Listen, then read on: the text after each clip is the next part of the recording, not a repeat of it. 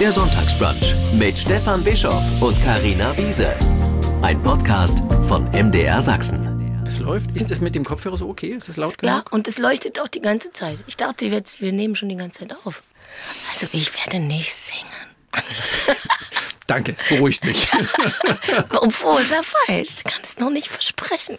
Mal gucken. Sie müssen Ihre Stimme schön Nein, ich muss jetzt mal in die Frage, wieso, ich muss einfach mal jetzt tiefer gehen. Das ist viel besser. So. Sie können das. So, dann fange ich jetzt an. Ja. Diese Frau begleitet uns seit Jahrzehnten durch die Fernsehabende mit einer besonderen Intensität, ob in Krimireihen oder in Geschichtsdramen. Sie wirkt dabei für mich ganz oft so zerbrechlich wie widerstandsfähig oder kämpferisch. Und dann diese Stimme, Sie werden sie gleich hören, heute ein bisschen angekratzt. Aber Sie werden sie wiedererkennen. Weil Sie sie auch aus preisgekrönten Hörspielen kennen können. Darüber werden wir heute auch reden mit Carina Wiese. Dankeschön, was für eine Anmoderation. Ja, das ist die Stimme. Das ist die Stimme heute ein Heute bisschen etwas angekratzt. anders. Ja. Ich ver- vers versuche jetzt noch rauszufinden, wie ich das, also Hm. wie ich am besten jetzt das, ob ich hier oben oder hier unten. Na, hier oben wird's ein bisschen brüchig, Ja, würde ich jetzt also mal so unten. sagen. Ja, okay. Eher ein bisschen unten. Herzlich willkommen, Carina Wiese. Dankeschön, danke für Ja. diese Anmoderation. Ich bin völlig hoch. Was jetzt los? Ja, eine Dresdnerin ist zu Gast. Ist das richtig, das so zu sagen?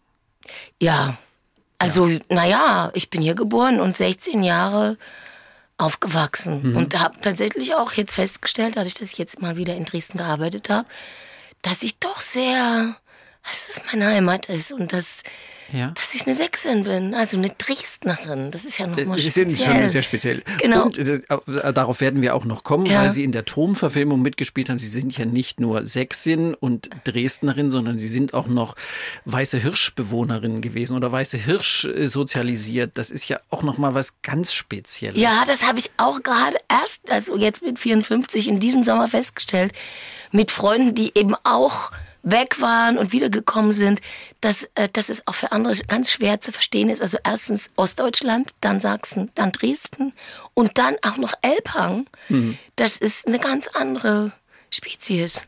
ganz schwer zu verstehen. Mhm. Ja, Ganz ja. speziell. Hm. Ja, aber es, gibt ja inzwischen auch genug Geschichten darüber. Ich glaube, wer sich damit beschäftigen wollte, konnte sich damit beschäftigen. Ja, aber wenn man dann am Abend so am Tisch sitzt und zwei vom Elbhang reden, äh, es ist, glaube ich, ist ziemlich man- unerträglich. dann ist man als Nicht-Elbhang-Bewohner schnell mal raus. Also, oh, worüber redet ihr? Was soll das?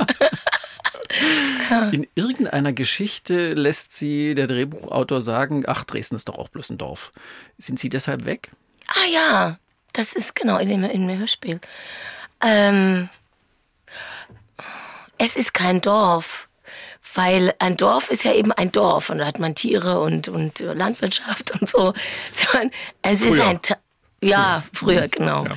Und da ist Land, äh, naja, Felder und so weiter. Und Ruhe, nicht so viele Nachbarn. Und es ist ein Tal, Ja. ähm, ja, so wie Stuttgart.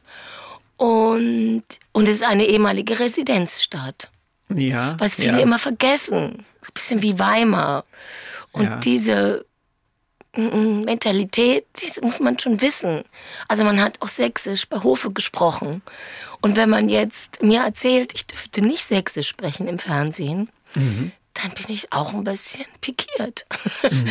ja, auch ich. Und denke dann auch an meine sächsischen Mitmenschen, Gebührenzahler. Ja. Ich werde also nicht müde, da weiter dafür ein, mich einzusetzen. Dass man auch Sächsisch sprechen darf. Bitte, ja, das ist mein Sprechen Sie Traum. bitte hier so, wie Sie gerne sprechen möchten. Nee, und das ist eben die Frage. Man, man kann ja völlig verschieden sächseln. Also ich kann das Bildungsbürger sächsisch auch, wenn die Konsonanten etwas übertrieben werden und die Vokale, aber das Peter trotzdem, Schreier sächsisch. Ach so, ja, genau. So, ne? Eine Kreuzschule vielleicht auch, die Lehrer, Mhm. das weiß ich nicht. Ne, oder ich lasse einen Unterkäfer hängen und der redefreien Lauf. So, Mhm. ne? No. so viel kann ich gar nicht. Also ich müsste mich dann auch vorbereiten, in welche Richtung genau das geht. So. Aber, also eben, das ist schon, äh, muss dann spezifisch sein, das Sächsisch. Aber ich möchte das gerne, weil im Übrigen habe ich festgestellt, eben jetzt auch diese, durch dieses Hörspiel, dass Leute, die mit Sex überhaupt nichts am Hut haben, ich gehe jetzt mal tiefer mit der Stimme. Mit der genau. Stimme, genau. Das Hörspiel äh, Steffi und Isa, ich glaube, das haben wir Ja. noch gar nicht gesagt. Ach so, genau. Ja, Steffi und Isa, Von Holger preisgekröntes, genau. genau. Der erste Teil hieß Die Entgiftung des Mannes und dann ging es aber um die beiden Frauen weiter. Ja, ja, Ja. genau. Ähm, dass viele, die mit Sachsen überhaupt nichts zu tun haben, die dann gesagt haben, und ihr sprecht so lustig, das fetzt richtig, ja, oder Das so, fetzt, genau. das fetzt, aber das macht, ihr sprecht so lustig und ich glaube, es ist eben das Authentische. Und, Und es ich- ist nicht so ein ja. Klischee-sächsisch, wie man das ja ganz Genau. oft in den Filmen Ja. hört, wo ich mich dann auch immer ärgere, dass Mhm. wenn irgendwie der Dussel auftritt, auftritt, spricht er sächsisch und dann eben auch ganz schlecht performt, weil es können halt einfach auch wenige Menschen richtig sächsisch. Ja. Mhm. Ich mache das auch nicht, weil ich bin in Görlitz aufgewachsen. Ich stamme aus einer Dresdner Sippe, also ich habe das um mich rum gehabt, aber Mhm. ich habe es nicht so gelernt. Und dann spricht man einfach anders. Und so fühle ich es ganz häufig auch, dass das irgendwie nicht authentisch klingt und dass das eben so, so Klischee darstellen Ja, soll. wobei ich auch ein bisschen Kri- Kritik bekommen habe, dass ich äh, hätte mehr sechseln können. Und ich habe auch gesehen in den einzigen, einzelnen Kapiteln, weil wir auch verschiedene Tage hatten, also jeweils immer die Staffel an drei Tagen aufgenommen, dass es ein bisschen unterschiedlich war. Also weil ja Steffi sich bemüht, Hochdeutsch zu sprechen und manchmal gelingt es ihr ein bisschen besser. Ähm, also ich bin nicht so ganz zufrieden, aber ja, mit Aber dem Sächsisch. Es kommt, es kommt auf jeden Fall rüber, dass das eine, eine echte Frau ist. Eine echte Frau von hier. Ja, danke. Ja, auf, auf jeden Fall. Und wenn wir schon beim Weißen Hirsch sind, das war ja so eine gewisse Art von Bürgerlichkeit, so, so, eine- so eine Restbürgerlichkeit, die es in der DDR ganz selten gab.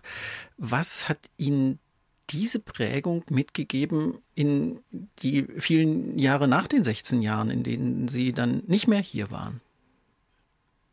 Ja, vielleicht, dass ich manchmal ein bisschen komisch rübergekommen bin. Und interessant. Was heißt komisch? Naja, jetzt erzähle ich mal was. Und zwar, ich glaube, das hängt damit zusammen, dass oft dann äh, nach der sogenannten Wende und auch jetzt noch, aber damals war das ja ein Riesenthema immer, dass mir sozusagen ein Kompliment gemacht wurde. Also ich sollte es als Kompliment verstehen, glaube ich, dass man mir sagte, also bei dir merkt man gar nicht, dass du aus dem Osten bist. Ah ja. Genau. Das Und dann sollte ich so, oh echt, oh mein Gott, ja, danke. Ja, ähm, so, ich glaube, Aber innerlich denkt man, Ja. fährt man, ich, ich zeige jetzt einfach mal den Mittel, Mittelfinger, denkt man so. ja, also ich habe dann irgendwie schon was gesagt. Ne? Und ich glaube, das hängt also A damit zusammen, dass ein Großmitarbeiter aus Hamburg sind, bei denen ich maßgeblich aufgewachsen bin. Also, dass ich jetzt nicht so das Straßensächsisch vielleicht zu Hause gesprochen habe. Und dass es eben dieses etwas, naja, jetzt werd ich gemein, naja, dieses etwas verkrampfte oder ähm, wie, es gibt ja auch diesen schönen Witz, wie lange sind, wieso sind die Wess, die Wessis 13 Jahre zur Schule gegangen? ja, das, das 13. Jahr war die Schauspielschule, genau. Dafür haben Sie ja dann drei Jahre gebraucht. Ja, genau. Also, dass man so ein bisschen so eine Persona vor sich her trägt und dass man halt äh, eine vermeintliche Parkettsicherheit hat und so ein bisschen vielleicht ja bürgerlich verkrampft rüberkommt. Fühlen Sie sich bürgerlich verkrampft? Oh, mitunter schon, ja. Also zumindest als eben als Jugendliche wollte ich unbedingt Cool sein. so, ja, und so sein wie alle. Und eben, dass es auf keinen Fall rauskommt, dass wir im Club der Intelligenz dann immer essen gehen da und so, ja. Und, und dass wir eine Putzfrau haben. Schon zu DDR-Zeiten? Ja, eben, genau. Ja, und ja. donnerstags kam die, ich habe sie geliebt. Und, und dann durfte keine Freundin mich besuchen, damit das ja nicht rauskommt. Und äh, ja, ich fand es ganz peinlich. Dieses Bürgerliche und natürlich Ja. eben auch die Großeltern. Also eigentlich habe ich es natürlich geliebt, aber ich habe natürlich schon gemerkt, dass es bei anderen anders ist. Und äh, ja, anders wollte ich nie sein. Ich wollte immer sein wie alle. Dieser Konformitätsdruck in der DDR, der, Ja. ja, den kennen, glaube ich, alle. Wenn, man hat ihn so oder so ähm, pariert oder nicht pariert, aber ja. Ja. Schon, ne? Weil ja, ich, ich, das wird jetzt immer so dargestellt, als wäre man wahnsinnig, also jetzt in Filmen oder irgendwie so, als wäre man wahnsinnig glücklich gewesen, als Jugendlicher anders zu sein. Da war man nicht glücklich. Man war irgendwie anders und man hat Ja. gekämpft, aber man wollte sich eigentlich permanent doch irgendwie anpassen, weil man durch in der Klasse oder im Ferienlager oder wo auch immer wollte man auch geliebt werden und, und Freunde haben. Gleich seufzt. Ja. ja. Ja. So, Ja. und dann hat man immer gemerkt, irgendwie, aber das kann ich jetzt nicht mitmachen oder ich kann jetzt hier nicht mitrufen oder ich kann das nicht wirklich jetzt unterschreiben. Und das ist aber nicht, dass man das total toll fand. Nee, weil es ja, man sich ja auch ganz schnell dann äh, an den Rand katapultiert Ja, hat. sofort. Nicht nur Ja. so in, in der Gruppe, sondern eben auch gleich auf, auffällig. Existenziell. Ja, existenziell, Genau. ja. Sie wissen, wovon Sie sprechen, kommen wir dann vielleicht auch noch äh, drauf. Mhm. Wenn wir beim Hirsch sind, ähm, würde ich jetzt gleich schon mal auf die Verfilmung vom Turm kommen. Da Mhm. haben Sie gespielt. Da wird ja dieses Milieu ganz intensiv beleuchtet. Es spielt da, es geht, geht nur darum, Macht es das leichter, wenn man quasi sich selbst spielt? Ähm, Oder macht es das vielleicht gerade schwerer? Weil man die Leute ja auch kennt. Sie kennen wahrscheinlich all die echten Menschen, die hinter den Figuren Ja, stehen ja. in dem Roman. Ja, das war erstmal merkwürdig, weil tatsächlich auch, ja, man erfuhr dann natürlich bei dem Roman, dass also jetzt da Ardennes dargestellt werden soll und so, ne? Was ich gar nicht verstanden habe, weil tatsächlich unsere Familien kan kennen sich. Mein Vater hat bei Ardennes gearbeitet und mein Großvater war mit ihm befreundet und so. Sind die auch jetzt noch, also mit den Kindern, also Mutter, Tante befreundet. Und das habe ich überhaupt gar nicht verstanden. Also ich muss erst mal dahinter kommen, wieso soll das jetzt Ardennes sein? Der hat einen ganz anderen Hintergrund. Der war auch nie in der Partei. Aber es ist natürlich, Telkams kann das natürlich, äh, es ist ja seine Freiheit, also es ist ja Genau. eine, ein Roman. Nur viele Ja. haben dann gesagt, oh, ja, so war das und das ist der weiße Hirsch. So, das habe ich gar nicht verstanden. Für Und- Sie war das dann gar nicht so. Für Sie Nein, war das gar nicht überhaupt so echt. nicht. Nein. Ja. Also völlig Okay. fantastische, fiktionale Ah, okay. Geschichte. Ja. Ja, für, für mich, ich habe das eben auch so als Nicht-Hirschbewohner, habe ich auch gedacht, so wird das wohl gewesen sein. Mhm. Nein.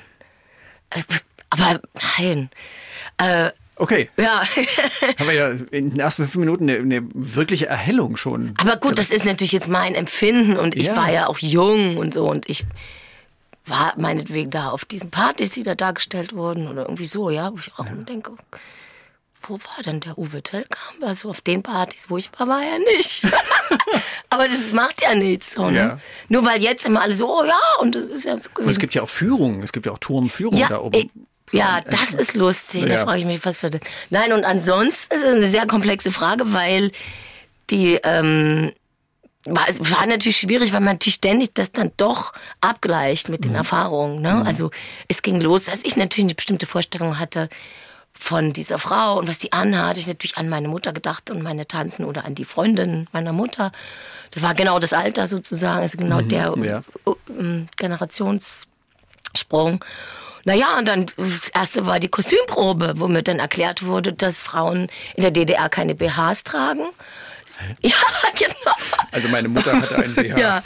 Und nee, die sind so natürlich gewesen.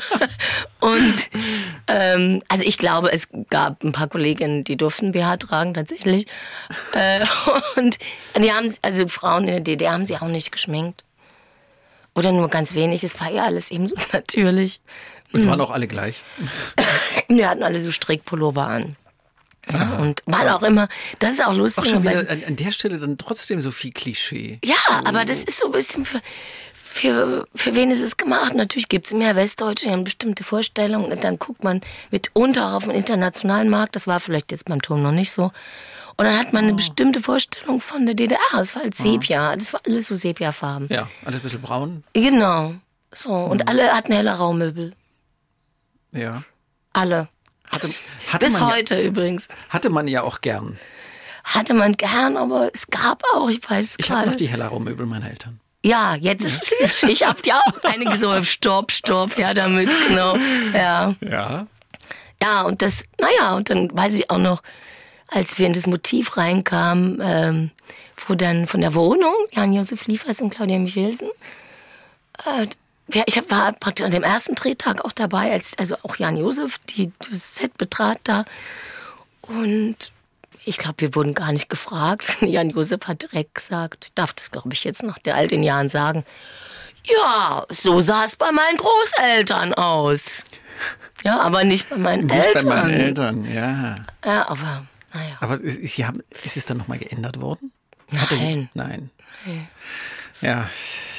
Welches Klischee möchte man gern darstellen als Filmemacher? Ja. Naja, aber es, ja. Und wenn man dann weiß, wie es war, ist es nicht so leicht. Also es macht es eher schwerer, war ja die Frage. Ich weiß nicht, es ist auch so ein Konglomerat aus allem. Also Christian Schworer ist ja ein super Regisseur, der wird sich schon was gedacht haben. Und vielleicht hat es dann eben auch in der Kamera, im Bild dann auch gar nicht mehr so ausgesehen. ist ja immer die Sache, wie sieht es am Set aus und wie sieht es dann aus. Und eine lustige Geschichte ist auch noch vom Turm, die ich noch schnell erzählen will, dass tatsächlich ähm, also meine Mutter wusste irgendwie, wo der Uwe Tellkamp tatsächlich gewohnt hat oder die Eltern.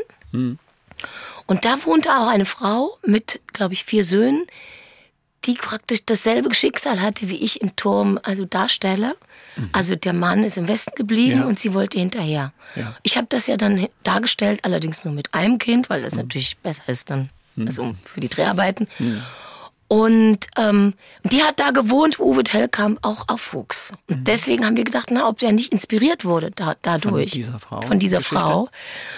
Und diese Frau, das war eine Patientin von meiner Mutter, meine Mutter ist Ärztin, von Weißen Hüt gewesen eben, die ging dann tatsächlich nach dem Westen. Also sie hat es geschafft, so wie ich auch. Ich krieg ja, krieg ja, krieg ja im, im, Im Film. Im, genau, also auch, ich genau. darf ausreisen.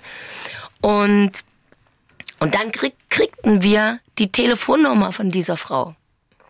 Wir ja. hatten noch kein Telefon. Und das fand ich irgendwie irre, wie, die, wie der Kreis sich so schließt. Ja. Weil ja auch in der Verfilmung geht es ja darum, dass ich eben bei Jan Josef und Claudia, ich weiß nicht mehr die richtigen Namen, dass mhm. ich immer da telefoniere, weil ich kein Telefon habe. Ja. Ja. Also das ist eine völlig irre Geschichte, finde ich. Was ja dann auch den Hintergrund hat, dass das ja ein intensives Vertrauensverhältnis ja. Äh, gewesen sein muss und was man auch dadurch gut darstellen kann. Also einerseits diese Wirklichkeit, aber andererseits eben auch dieses Vertrauensverhältnis, weil alles das, was Sie gemacht haben, wurden ja auch den beiden zugerechnet. Ja. So. Ja. Und das so. Turmverfilmung. Ja. Ist mein Eindruck richtig, dass Sie ähm, immer gerne für Rollen besetzt werden, wo Dresdnerinnen gefragt sind. Jetzt gerade in der neuen Vapo Elbe Serie, bei in der Disney Plus Serie äh, Sam, ein Sachse, bei Steffi und Isa sind sie eine Dresdnerin. Das macht sich, macht sich gut. Ist dieser Eindruck richtig? Ja, hoffentlich. Also endlich. Ich habe mein Leben lang äh, gehofft, geträumt, dass dieser Moment mal kommt. Wirklich. Und es ist jetzt, äh, also erst war ich so die Ostfrau für alle Fälle. Die kann man auch mal für zwei Tage buchen. Und die heult auch schnell. Also die, ja, die, die, die, so und die hat natürlich so einen ostdeutschen, also das hört man glaube ich schon, ne, dass ich einen ostdeutschen Hintergrund habe. Und jetzt habe ich es geschafft, ja. Also, dass ich jetzt Dresdnerin, ähm, ja, ich glaube, bei, bei Steffi und Isa war es ganz klar, ja. äh, äh, da musste Dresden sein. Und bei Sam auch. Ah, voll. Da, nee, da muss ich ja die Originalmutter bei Sam ein Sachse. Die ist ja nicht aus Dresden. Genau. Aber sie ist aus, aus eine Sächsin. Ja, aber sie hat lange in Dresden, ich habe das natürlich hm. mich damit beschäftigt, hat hier gelebt. Ja. Hat hier gelebt und die hat ja. ja so einen komischen Mix aus Leipzig und Dresden. Mhm. Also sie spricht ganz merkwürdig. Ich habe es versucht nachzumachen. Ich weiß nicht, ob es drin ist, ob es jetzt so. Mhm. Ähm, genau. Und jetzt Wapo. Ich, ich hoffe, dass das auch ein Kriterium war, ja, dass mhm. ich aus Dresden komme. Und ich bin auch tatsächlich die Einzige. also bin sehr stolz, ja. weil ich hoffe, dass, wenn es noch weitergeht, vielleicht noch ein paar mehr ja. aus Dresden kommen da mitspielen dürfen. Mhm. Und ich habe gedacht, ist das nicht auch eine Einengung? Jetzt dürfen nur noch Dresdner, Dresdner spielen? Ja. Dresdnerinnen, Dresdnerinnen. Ähm, ist ein heißes Eisen. Okay. Thema. Wespennest. Ja. Mhm. ähm, es gibt schön, es gibt tolle Kollegen, die ich erlebt habe, die sehr gut sechseln können, weil sie mhm. eben hier mal Theater gespielt haben oder weil sie Familie haben. Mhm. Ja. Ja. Mhm. Mussten Sie sich ursprünglich das Sächsisch abtrainieren an der Schauspielschule? Naja, ganz schlimm. Ach so, ja. Naja, also ich hatte natürlich. Sie hatten es, Sie hatten es äh, drauf, Sie, Sie sprachen so gefärbt und dann. Ich weiß es eben gar nicht mehr so richtig, weil die lustige Geschichte ist, ich habe eben die Entgiftung des Mannes, habe ich so ein paar Freunden geschickt und habe irgendwie nichts weiter geschrieben, nur Entgiftung des Mannes. Könnt ihr mal auf einer Autofahrt hören. Unter anderem einen wirklich meinem allerersten Freund, also mit dem ich langjährig zusammen war. Und er hat sich angehört, in Dresden. Und dann hat er sich angehört und am Ende dachte er, ist das eine Karina? Und er hat mich dann gefragt, "Sag mal, warst du das? Ich so, natürlich. Ich wusste gar nicht, dass du das kannst, meinte er dann. Also offensichtlich habe ich nicht so sehr ziemlich gut, gesächselt, aber ja. ich weiß, dass es, ich muss, also ganz klar, denn ich werde jetzt noch, macht man sich lustig, wenn das Studienjahr sich wieder trifft oder Kommilitonen so, ja, ja, ah, du sahst ja so entzückend aus und süß und die großen Augen und die langen Haare und so lustig angezogen und dann hast du den Mund aufgemacht. also, Und das fanden damals schon die Menschen, die Ja. an der Schauspielschule waren, die ja, schwierig. waren die da schon aus dem Westen? Ich weiß gar nicht. Nee, mehr. aber das so war aus ja schon aus Osten. Berlin kamen die oder Ja, aus, schon aus Leipzig und da war das alles so- schon. ja. Und dann musste ich sehr ähm, trainieren und dann war es immer das große Leid, also beim Vor also dann Szenenvorspiel, ja und dann gab es ja immer so Auswertungen, ne? Ja, also Karina alles sehr schön und so weiter, aber die Verfärbung und naja. Und es ist natürlich, wenn du einen Klassiker spielst und daneben sechselst, Dann kommen so viele Doof. Klischees, das ist echt doof. Ja. Das- Ich wollte es ja selber nicht. Und dann musste ich mal mit einem Sektkorken, das ist jetzt nicht mehr Mode, äh, äh, musste ich Sektkorn. mit einem großen, ja, also nicht mit dem Weinkorken, der ist zu klein, mit einem Sektkorken zwischen die Zähne Ja. und dann, gerade damit die Lippenstülpung trainiert wird, musste ich also kann man immer doch in meiner mehr sprechen. Freizeit.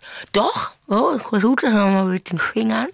So, und da werden die Muskeln trainiert. Ich, aber dann, äh, ich kann da nicht Doch, sprechen. mehr, mehr Mühe. Mehr Mühe geben und dadurch werden diese Muskeln, die für die Lippenstülpung eben. Für die Lippenstülpung, wenn man. Genau. Für das Ü. Man hört das auch bei Ulrich Mühe immer noch. Also Die- jetzt die ist dann, kann man ihn nicht mehr, dass er sich sehr bemüht Bemüht. um die Lippenstülpung. Das klingt dann ein bisschen bemüht. Naja, ja. Ja. Also bei viele hören das nicht, natürlich bei Ulrich Mühe, die nicht äh, aus Sachsen sind, aber ich, äh, ich entlarve auch alle Sachsen. Also die aus Sachsen kommen. Irgendwann rutscht es weg. Die Lippen, irgendwann werden die Lippen nicht ordentlich gestülpt und dann, Und dann- ah. Würden Sie auch den Görlitzer in mir erkennen? Nee, Nee? hört man nicht. Ich finde, das hört man. Jetzt g- gerade, wo ich schon wieder Görlitzer gesagt habe, wo Nee. die Umlaute funktionieren einfach nicht richtig. Aber Ö und E sind ziemlich Görlitz- nah beieinander Görlitz- und, und Ü und I sind auch ganz nah beieinander. machen Sie mal richtig görlitzerisch. Ähm. So richtig. Ja, so. Man sagt halt nicht Görlitz, sondern Görlitz. Görlitz. Görlitz und äh, Kissen und Küssen ist ganz nah beieinander. Ist ja auch nicht so schlecht. Ja. So. so gedanklich. nee, wir gleiten ab. Ja. Wir, wir waren beim Sächsischen und ähm, fühlt sich das für Sie dann so ein bisschen wie Schere im Kopf an? Genau. Ja? Punkt. Okay. Genau das, sage ich auch immer. Und in, und in, der, in der WAPRO dürfen Sie aber dann Sächsisch sprechen. Als Ist nicht Hauptkommissarin. gewünscht. Auch nicht. Obwohl Sie da ja die aus Sachsen stammende Hauptkommissarin auf der Elbe spielen? Ja, Wollen die das trotzdem nicht? Okay. Punkt. Ich bin. Okay, Punkt. Also ich kann aus anderen Produktionen erzählen, vielleicht vorher. Ich habe ja auch schon irgendwie Tatort in Leipzig, genau. Ja. Oder irgendwelche Produktionen in Leipzig zum Beispiel gemacht, ja. Und da bin ich also, wie gesagt, immer eine Kämpferin für Sächsische. Ruf also die Redaktion an. Hier ist Carina Ja. Wiese. Ich habe diese Winzpups-Rolle. Aber ich wollte mal fragen, ob ich die, weil das spielt ja in Leipzig, ob ich sie sächsisch anlegen könnte. Äh, ja, nee, ja, wir haben ja auch andere Zuschauer also aus anderen Regionen. Ja, klar, aber die gucken ja auch mal einen Bergdoktor oder irgendeine bayerische Geschichte. Ja, es ist nur so. Also bayerisch wird ja so assoziiert mit Bergen und, Urlaub, Urlaub, genau. ja. Und dann sage ich ja. Und sächsisch? Mit Dussel. Na, da wird dann so geschwiegen. Und wenn man natürlich dafür nichts tut, wenn man immer nur Pegida-Demonstrationen zeigt, also wenn Leute wirklich mal Sächsisch sprechen, Ja. ja, Ja. Ja. muss man natürlich was tun. Und ich denke auch immer, hallo, Gebührenzahler gibt's auch in Sachsen? Ja. Die sollten vielleicht mal vorkommen. Ja. Und es gibt fantastische Menschen, also sowieso, Überall. die Sächsisch sprechen. ja, genau. Weil die Dummheit ziemlich gleichmäßig verteilt ist. genau. So ist das leider. Ja. Und aber ja, dann werden wir in der Wapo. Ich habe gedacht, Wapo Elbe. Ja, Da das ja schon- Ich dachte, ich bin am Ziel. Ich kann endlich sechseln. Aber Also es ist erlaubt tatsächlich, ganz ne? Das ist, also ich färb's ein bisschen mitunter so ein. Also ich, Ja. ne, ich gebe mir jetzt keine, also die Schere im Kopf ist nicht ganz so groß. Ja. Aber es ist natürlich eben nicht dieses Fest wie bei Steffi und Isa, wo man mal richtig loslassen Ja. kann. Ja. Ja, bei Steffi und Isa wird es ja dann so ganz persönlich. Es ist von Anfang an ganz persönlich. Mhm. Zwei Freundinnen, die sich wieder treffen und die ganz viel Vergangenheit miteinander haben, erstmal sich ein bisschen annähern müssen und und dann sehr an ihren Beziehungen rumrühren und es geht ganz schnell ans ganz Eingemachte. Ja, da, Mhm. da muss man echt sein. Ja. Ja, sonst funktioniert das nicht. ja. Nee. Mhm. Bevor wir dann noch mal aus der Sachsen-Ecke raus müssen, wir Oh, können ja, wir können ja, schade. nicht, wir, können ja wir, wir können die ganze Zeit Sächsisch reden, von mir aus, ja, aber eben wir, ich denke, wir sollten noch über andere Dinge als über Sächsische reden. Ja, das ist komisch, weil tatsächlich das Sächsische ist dann gar nicht Beruf. Ne? Also wenn ich Sächsisch, wenn ich jetzt Sächsisch reden würde, dann bin ich irgendwie eine ganz andere Person. Das ist dann eben eine 30 Jahre Schauspielerin. Das ist irgendwie was anderes. Mhm. Aber ja. sind Sie ja dann. Sie sind halt 30 Jahre Schauspielerin und darüber müssen wir auch reden. Okay. Darüber möchte ich auch gerne reden. Letzte Sachsenfrage. Ja. Ähm, Ihre Mutter lebt hier, Sie sind hier aufgewachsen, Sie haben erzählt, dass Sie da auch Bindungen haben. Mhm. Was, was verbindet Sie mit dem Elbtal? Was ist das? Was zieht Sie hierher? Außer Ihre Mutter. Äh, also es gibt noch mehr Familie tatsächlich, ne? nicht Okay. nur die Mutter, Tante, Schwester und so weiter. Und auch jetzt mittlerweile äh, Klassen, äh, noch Freunde also aus der Mhm. Ja. Schule, die jetzt Ja. so langsam wieder auftauchen, wie das so ist. Die Kinder sind groß und man hat wieder ein bisschen mehr Zeit und man Mhm. trifft sich mal wieder und so. Ähm, naja, das habe ich eigentlich jetzt erst festgestellt, dass ich, weil ich jetzt länger hier in Dresden gedreht habe, dass ich, äh, ah, dass ich wirklich, dass meine Heimat ist. Das wusste ich nicht so. Also, dass, dass das auch einzigartig ist. Also dieser Sandstein, Sandsteinmauern. Das ist zum Beispiel, das gibt's ja nirgendwo. Dann diese Gewächse, die sich dann da so rumranken, dann irgendwelche Tore und dann diese Villen, dann natürlich die Elbwiesen, wo dann abends die Jugendlichen sitzen und, und sich treffen und dann diese Düfte. Ich bin jetzt einmal abends dann da beim Rosengarten mit dem Fahrrad lang nach Luschwitz auf diesem Elbe-Radweg. Den gab's ja damals noch nicht. Nee. Und der war ganz lange holprig. Ja, genau. Also ich- weil so, ich- genau, ich bin total ausgerastet vor Freude. Da war ich allein und so, ah, es ist so toll. Und ähm, klar, und wenn du dann natürlich zu Dresden kommst und sagst, oh, es ist so toll, es, ich raste aus, dann gucken sie einen natürlich an und sagen, ja, äh, klar, äh, wissen wir, deswegen leben wir hier. Ne? So. Ja. Deshalb wollen wir hier auch niemals weg. genau. Was auch so eine gewisse Blickverengung manchmal macht. Naja. Es ist einfach schön. Ja gut, es ist schön, aber es ist auch egal. Heutzutage hat man ja Internet, man kann reisen, man kann auch einfach hier bleiben. Also pff, ja, Mhm. Ja. ich verstehe das, natürlich. Ja, Es, ja. es ist schön. Es, und es fühlt sich wie Heimat an. Das war, das war ja so. Hm. Ja, und dann, genau, die Men also schon auch dieses Herzliche, dass man sich füreinander interessiert. Das ist natürlich, das ist nicht überall so. das ist nicht überall so, nee, wirklich echtes Interesse und dann dieses so bisschen dieser Seelenschmalz, den man so austauscht. Also mir geht's heute so und so geht's dir auch und dann ja und dann ist man so heimelig ums Herz irgendwie.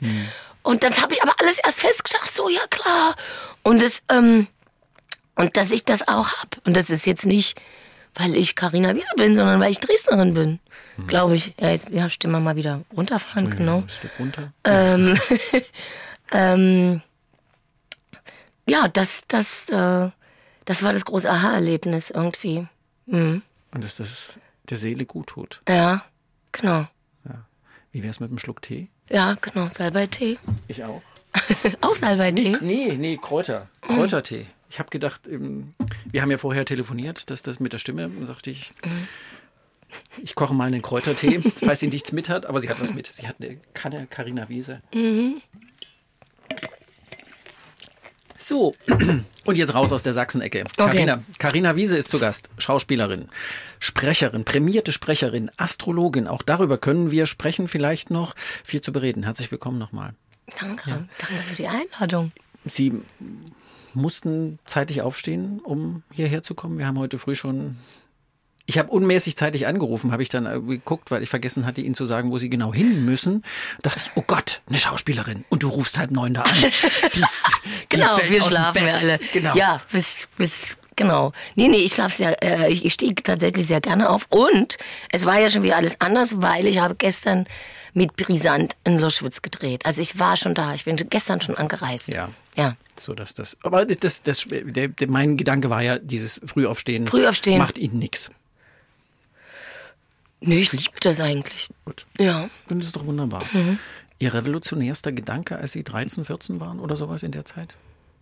Gott ist die Liebe. ja, das mich. Weiß ich war so unterwegs. Ich weiß nicht, ob das revolutionär. Ich glaube, es ist nicht so revolutionär. Naja, das, Äh, aber ich hab- man weiß- hört es häufiger in, in, der, in, in der Kirche. Gott, ist Gott ist total Liebe. revolutionär. Ja. Aber, Aber- es ist ja schon auch ein revolutionärer Gedanke in, in kriegerischen Zeiten. Aber mit 13, weiß ich nicht mehr, was. Können Sie sich erinnern, was Sie mit 13 für revolutionäre Gedanken hatten? Mit dem Panzer nach Berlin fahren. Ja? Nein, Das war Und dann? nicht mit 13. Das war ein bisschen später. Nee, Und was dann, 13. was dann machen? Fragen Sie besser den, den Peter, der das, das ist der Urheber dieses Gedankens, mit, mit dem haben wir solche, solche Spiele durchgespielt im Ah. Ja? Kopf. Ja. Aber es war nicht mit 13, das stimmt. Mit 13 war ich, glaube ich, sehr mit mir beschäftigt und dem irgendwie so sein wollen, wie alle sind Genau. und nicht so sein, wie alle sind Ja. und dass das schon irgendwie alles ganz schwierig ist mit einem selbst. Absolut. Ja. Und mit 13 war das bei mir auch ganz klar, dass ich so hässlich bin, dass ich nicht Schauspielerin werden kann. Aber Sie wollten mit 13 schon Schauspielerin werden? Naja, ich wollte bis 13 Schauspielerin werden. Dann kam die Pubertät, ganz klar. Dicke Beine, abstehende Ohren und alles, was man dann so findet. Und das ist natürlich ein No-Go. Alles das. Äh, äh, Was ja. hatten Sie ein, für ein Bild von einer Schauspielerin? ja, eben lustig, ne? Ja, Schauspielerin müssen natürlich die schönsten sein. Ich weiß nicht warum. Und dann tatsächlich war das nämlich, ah, ja, genau, gute Frage. Es war nämlich dann so, dass dann, aber erst so mit 17, 18, so 19, genau, bewarben sich dann Leute an der Schauspielschule. Und dann dachte ich, äh, die sind jetzt aber nicht die schönsten. Und wenn die sich das jetzt trauen, sich an der Schauspielschule zu bewerben, ja, vielleicht probiere ich es auch mal. Ja. Aber das war eigentlich dann das der Grund. Bild von der Schauspielerin, das Sie als Kind im Kopf hatten, war quasi sowas wie eine Prinzessin. Ja, So, okay. ja. Und Sie wollten gerne auch Prinzessin sein. Wunderschön, kann auf alle Fälle ganz viele Instrumente spielen und kann gut singen und so. Das machen wir jetzt mal nicht. nee, Wir müssen die Stimme schon. Ja, Aber also Sie, haben als, Sie haben ja. als Kind getanzt, Sie haben dann in Ja. einer Laientheatergruppe gespielt. Dann haben Sie eine Berufsausbildung mit Abi gemacht zur Bekleidungs, das muss ich, nee, Kleidungsfacharbeiterin. Kleidungsfacharbeiterin, heißt, ja. äh, Über, übersetzt Näherin. Näherin, am Näherin, Band. am Das Band. wusste ich aber nicht. Ja, und dann haben Sie ein Abendstudium Malerei Grafik Mhm. an der HFBK gemacht. Dann erst das Studium an der Theaterhochschule. Waren Mhm. diese Stationen davor quasi der Umweg zum Studium, was Sie sich nicht trauten? Warum, warum, Genau. warum sind Sie nicht geradezu? Naja, eben weil ich ja so hässlich war und, und so und, und so länglich und überhaupt. Und ich habe aber gern genäht, also ich habe mir gern so Klamotten angefertigt, was ja viele gemacht haben im Mhm. Ja. Osten, war jetzt nicht so man ungewöhnlich. was Schickes hat. Genau. Und, äh, und dann dachte ich, na, ich will auf alle Fälle zum Theater. Das war klar, also das war meine Welt schon immer. Ne? Warum war das Ihre Welt? Was, was waren die Verheißungen, die davon ausgegangen geliebt. sind? Also ah, natürlich auch die Kino, also diese Vorstellung in den Parklichtspielen auf dem Weißen Hirsch, ne? Sonntag um 10 bin ich also immer hingeheizt. Oh ja, ich auch. Ja, Also oder? aber nicht, äh, Nicht Görlitz in- ins in- Kino. ja. Aber Sonntag um 10 Uhr, Ja. 10.30 Uhr war das bei uns, glaube ich, Ja. eher so. Ja, egal, aber Sonntagvormittag Genau, ins Kino. alles schlief noch, keiner kümmerte sich. genau. Und dann hatte man diese 30 Pfennig, oder? Oder 20? Weiß ich nicht, es war jedenfalls Irgendwie so, erschwinglich genau. und, und man konnte alleine los. und- Ja, und ohne Frühstück.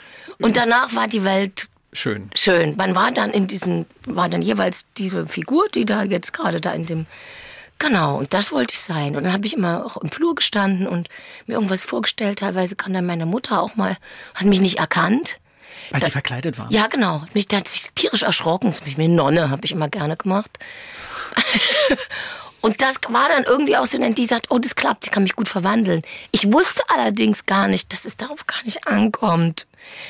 Also eher nicht verwandeln, weil die, es ist eher jetzt beim Fernsehen, man möchte eigentlich diesen Wiedererkennungswert gerne. Ja, möglichst authentisch, authentisch, authentisch. Ja, wie ist sie denn privat? Wird man auch mal, wurde meine Agentin immer gefragt beim Demoband. Oder Leute, ich habe Leuten, ich schweife ab, aber gut, jetzt noch schnell. Ich habe Leuten mein Demoband vorgespielt, so Freunden, so von wegen, guck mal, wie du das findest, oder soll ich die Szene vielleicht nach vorne oder nach hinten und so. Dann gucken die mein Demoband und sagen, wann kommst du? Genau, ich auch so, hä? Das ist mein Demoband. Was glaubst du, wer da zu sehen ist? Ach, das bist du? Oder es rufen dann Casterinnen an, ja, wie ist sie denn jetzt eigentlich? Weil es ist so unterschiedlich, wir wissen jetzt gar nicht, wie sie eigentlich ist. Also in Deutschland ist es, in Amerika ist es super. Also In Amerika, in Staaten oder so. Da wollen die das gerne, aber hier wollen man gerne, na, das ist doch die Carina Wiese und die kennen wir schon aus, ne, ne, ne. Und Aber so. da steckt man ja sofort in der Schublade drin. Naja, aber Und man möchte ja nicht zwingend im Lassen Sie sie eine Mörderin spielen. Man möchte ja ungern, dass sie das auch gerne zu Hause tun. ja. ja. Ja, bei mir ist auch das Problem, dass ich nicht so genau weiß, wie ich jetzt privat wirklich bin oder was ich da, was da.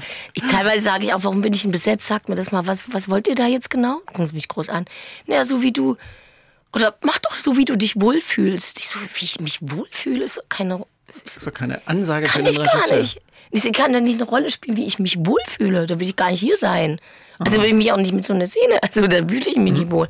Naja, aber wo waren wir stehen geblieben? Ich bin abgeschwiffen, ne? Was, Ja. sie, was, was die Verheißung war, weshalb sie da unten Hm. äh, vorm Spiegel standen und Nonne waren und ihre Mutter äh, erschreckten. Ich glaube, zu entfliehen. In so Traumwelten. Ja. Und jetzt ist es so. Jetzt haben sie es geschafft. Was heißt jetzt? Ja, Im- gut. Seit, weiß ich nicht, 30 Jahren machen sie diesen Beruf. Mhm. Im, ist es so schön, wie sie es vorgestellt haben vom Spiegel zu Hause auf dem Weißen Hirsch? Naja, man denkt natürlich immer als Laien, auch jetzt, wenn ich so gefragt werde, dass man dann wirklich in dieser Welt drin ist. So tagelang. ja, und dass äh, keine Kameras stehen. dass man nichts eigentlich nur so 30 Sekunden dreht und dann ist wieder so Umbau und äh, oh Gott, ich muss aufs Klo. Ah, wir haben keins. Ach so, gehst du aufs Dixie-Klo? Ja, wie soll das jetzt gehen mit dem Rock? Also so, das ist so, ähm, es ist ja total unromantisch. Ähm, aber es gibt natürlich Momente, wo, äh, wo man unheimlich dankbar ist und man denkt, oh ja, was für eine Welt und ich darf hier sein und ähm, Was sind das für Momente genau? Was, was ist das, wo sie, wo, wo, wo sie merken, ich habe es richtig gemacht? also es war zum Beispiel tatsächlich bei Deutschland, ich glaube 86, Diese drei Filme, Deutschland 83, diese 86, drei Staffeln, 89, genau. ja. Auch so eine DDR-Geschichte. Mhm. Ich spielte eben auch wieder mal eine Frau aus dem Osten. Da gab es zum Beispiel einen Moment, äh, da kam ich in ein Set und der hatte so eine so ein Dissidenten-Set war da gebaut und und da war wirklich eben das Bücherregal auch eingerichtet. Und ich habe mir hatte so ein bisschen Zeit noch, was jetzt nicht so gewöhnlich ist, aber es war in dem, hatte ich ein bisschen Zeit und haben mir tatsächlich diese Bücher angeguckt und es war, und ich bin total ausgerastet. Es war wirklich wie eine Zeitreise. Ich war, und das war auch alles so toll eingerichtet. Ich dachte, ich bin jetzt 86. Es ist 86. Es stand eben das obligatorische Expressionisten. Das steht ja ja. Ähm, die, die Reklambücher, die wir alle hatten, weil wir immer alles gekauft haben, was es gerade gab im Buchhandel. Ne? Ähm, all diese Bücher hatte der, Lars Lange, toller Ausstatter, standen da. Und, äh, und ich war da. Und es war eine Zeitreise. Nicht, dass ich jetzt unbedingt in die DDR 86 wieder zurück will, aber es war irre. So, weil, ja, und was für Momente. Ja, natürlich, wenn man irgendwo hinreist, wo man sonst nie hinkommen würde. Weil man mitunter auch irgendwie mitunter so Motivgeber, zum Beispiel in Gorisch waren wir jetzt, äh, irgendwelche Bauernhöfe, wo man bei Leuten sind, wo man sonst nie hinkäme, ja. Oder natürlich auch äh, Motivgeber sind Menschen, die bereit sind, ihr Haus oder ihr Grundstück für Dreharbeiten Mhm. Ja. äh, zur Verfügung zu stellen. genau. Und das war jetzt Gorisch für die Vapo Elbe, Genau. die ja, Ja. So, in der Pirnaer Gegend oder sächsische Schweiz spielt, Genau. damit damit so richtig schön ist. Ja, oder eben einfach in auch mal andere Länder und so dann und ich liebe es woanders zu arbeiten. Ich, teilweise sage ich auch, nee, ich fahre nicht in dies und dies Land, weil ich will da arbeiten. Ich fahre da nicht zum Urlaub, sondern ich will da irgendwann mal hin, aber ich will da arbeiten, weil man natürlich die Leute viel besser kennenlernt. Ne, dann auch das dann Team von da kommt und so. Ja, da ist man nicht die, die Touristin, die Ja, auf der ja Touristen, ja. Touristinneninsel lebt. Ja. ja. Also hat der Beruf schon eingelöst, was Sie sich vorgestellt haben? Das war ja so der Hintergrund der Frage. Teilweise. Möchten Sie zu dem anderen Teil etwas sagen? Ähm, ich weiß nicht, sehr komplex. ähm, fragen Sie mich noch mal was dazu. Weil es ist ein weites Feld, was es dazu zu sagen gibt. Ja, aber was ist das, was Sie, was Sie äh, ärgert zum Beispiel? Oder wo Sie sich nicht äh, zu Hause fühlen? Zu wenig Vorbereitung. Da bin ich nicht alleine. Das da jammern wir natürlich alle und das jammern also nicht nur die Schauspielabteilung jammern, sondern alle Abteilungen. Ne, das ist wie überall. Das Geld wird knapp und knapp und knapper und eigentlich ist es so ein bisschen so, dass man oft jetzt denkt, na, es ist jetzt nicht nur das Ende der Fahnenstange erreicht, des Machbaren, sondern schon darüber hinaus. Und man muss es irgendwie, steht man also vor der Kamera und rettet sich irgendwie, weil man eigentlich keine Proben hat und nie über die, über die Szene gesprochen hat und über die Figur schon gleich gar nicht. Und schon gar nicht, wo man sich hier befindet und den Schreibtisch vielleicht schon mal irgendwie richtig wahrnehmen konnte, auf dem man da jetzt spielen soll, dass man da jetzt seit 30 Jahren arbeitet. Oder die Küche, in der man als Hausfrau steht und dann natürlich nonchalant irgendwelche Schubläden und aufzieht, während man diese Szene spielt. Obwohl man da vorher gar keine Zeit hatte gerade reingekommen ist, so von wegen so, oh, go schnell jetzt, ja, Maske, nein, hm, und so. So, äh, wir machen jetzt mal eine Probe, du bist jetzt hier und äh, na, du machst hier sowas in der Küche. Das du ist noch weißt nie in nicht- dieser Küche weißt nicht, wo die. Messer sind. Ja, und jeder weiß, in einer fremden Küche. Ja, und dann Ja. noch irgendwelche Texte, die noch nie geprobt wurden. Und alle gucken zu. Ja, und dann, na ja, klar. Dann, ja, na, dann drehen wir mal, ne? So, das sind so Momente, wo du denkst, "Oh, bitte, Mama, hol mich ab. Aber Mama sagt, hast du dir selber ausgesucht Mama findet das super, sitzt dann vor vorm Fernseher und freut sich. und ist verliebt. ja, das ist da. Obwohl kommt auch viel Kritik. Ach, da haben sie dich wieder falsch geschminkt und ja.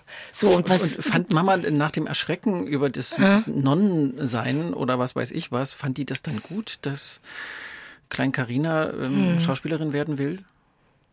Und nicht was Vernünftiges? Na, ich glaube, sie war noch die, die das noch am was noch am wenigsten da Bedenken hatte. Ansonsten war das natürlich das Klassische, na ja, du willst doch doch mal Familie haben, wie soll das gehen und lernen was Richtiges. Nun hatte ich ja was Richtiges gelernt. Also ich hatte ja diesen Abschluss. Ja. Na, also insofern, und ich hatte auch Als Abitur, machen Bekleidungsfacharbeiterin? Ja. ja.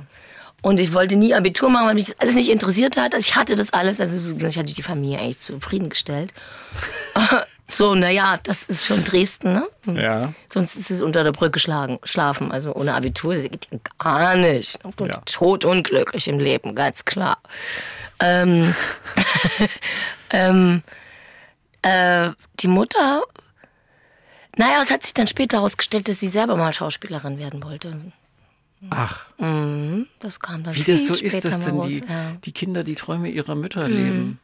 Und das war auch ein interessantes Aha-Erlebnis für mich, weil ich immer dachte, für mich ist es gar nicht so wichtig, dieses ähm, über einen roten Teppich und was da jetzt nur für Fotos ewig da irgendwie. Also es gibt ja, Kollegen, Kolleginnen, die da ständig, oh, das ist mein Foto und da müssen wir noch mal äh, was dann. Ne? Wir sind ja ganz viel mit Fotos unterwegs wegen Besetzung und irgendwo auftauchen. Ja. Und ich immer so, oh, ist mir alles so egal. Ich will lieber spielen. Mich interessieren haben auch immer so die Premieren nicht so interessiert oder tatsächlich den, den, den Film zu gucken. Ich gucke es mitunter gar nicht, weil ich habe es ja schon gespielt. Dann muss ich es mir ja nicht angucken. Ich gucke es aus Respekt vor den anderen, die das eben dann editiert haben und die vertont haben und Regie gemacht haben und so. Aber wegen mir muss ich das dann nicht gucken. Ähm, das hat mich immer nie interessiert und dann war ich etwas erleichtert, als ich das also mitkriegte, dass meine Mutter eigentlich Schauspielerin werden wollte, dass das quasi so was Altes ist.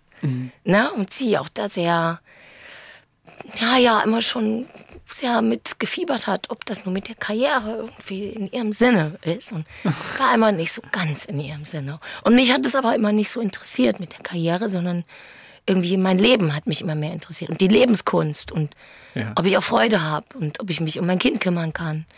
Und das hat geklappt. Ja, ich, naja, ich weiß nicht, was mein Sohn sagt. Aber ich finde, ich habe ziemlich viel gegeben, ja. Und sie waren auch noch glücklich dabei. Häufig jedenfalls. Also mit meinem, ja, also mit meinem Sohn war ich, ja, das Ja. Und der ist ja auch irgendwie in der Branche gelandet. Der ist jetzt nicht so ganz direkt Schauspieler, Ja. aber irgendwie steht er dann manchmal doch auf der Bühne. Ja. Eben, wie fanden Sie das, dass er in diese Richtung geht? Na, wir haben das lange verhindert. Ach so, ne? okay. Ich Tatsächlich, ja. ja. weil, weil äh, natürlich wird man als Schauspielerin immer mal gefragt, äh, ah, da hast du doch einen Sohn, äh, kannst du den nicht, ne? Und so, da spielt ja ein Sohn mit und kann der da nicht mitmachen und äh, das habe ich also immer nein, nein, nein, Gott sei Dank, weil das ist also sehr hart für Kinder, äh, da so bei Dreharbeiten zu sein.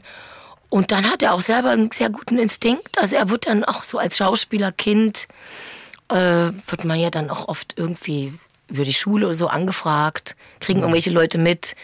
Und er hat aber da immer ganz gut gesagt, nö. Da gibt's verschiedene Episoden, wo er sich da ganz gut gesagt hat, nee, das mache ich nicht. Er hatte zum Beispiel, kann ich ja mal kurz erzählen, kann man ja. Hm? Also, er hatte zum Beispiel, also, er hatte zum Beispiel über eine Mutter, die irgendwie Agentin ist, Casting-Agentin oder so, hat er eine Einladung zu einem Casting mit zwölf. Und ich hatte irgendwie mich, ich hatte da totales Vertrauen, wenn er so eingeladen wird und hat zwar die Szene mir, glaube ich, durchgelesen, aber ich bin hin, dachte, die werden das schon gut machen. Habe also draußen gewartet, er ging also rein, kam nicht raus, kam nicht raus. Und alle wurden schon unruhig und so. Irgendwann kam er raus, vor, vorneweg mein Sohn, hinterher die Regieassistentin der Regisseur. Ja, also, ähm, du kannst ja gerne noch mal morgen wiederkommen, also, ne? Und er so, nee, Mama, können wir jetzt gehen? Ich so, ne, aber was denn, was denn, äh, was, was- was ist denn mal gut? Ich möchte jetzt gehen, Mama. Ja, aber wie ist es denn gelaufen? Ich möchte jetzt gehen. Und dann habe ich noch, was war denn? Und so, naja, aber wir können gerne noch mal und so. Ich möchte jetzt gehen. Draußen sagt er dann, das Filmbusiness ist für mich erledigt. Mit zwölf. Ich so, was ist denn gewesen? Da sollte er also mit einem Luftgewehr auf seine Mutter schießen. Gespielt von einer Regieassistentin. Und jetzt haben die das wohl, und da hat er sich wohl nicht so richtig drauf eingelassen. Und dann haben sie gesagt, naja, aber stell dir doch mal vor, das ist jetzt wirklich deine Mutter und so, ne? Und da ist mein Sohn eben ein sehr sensibler.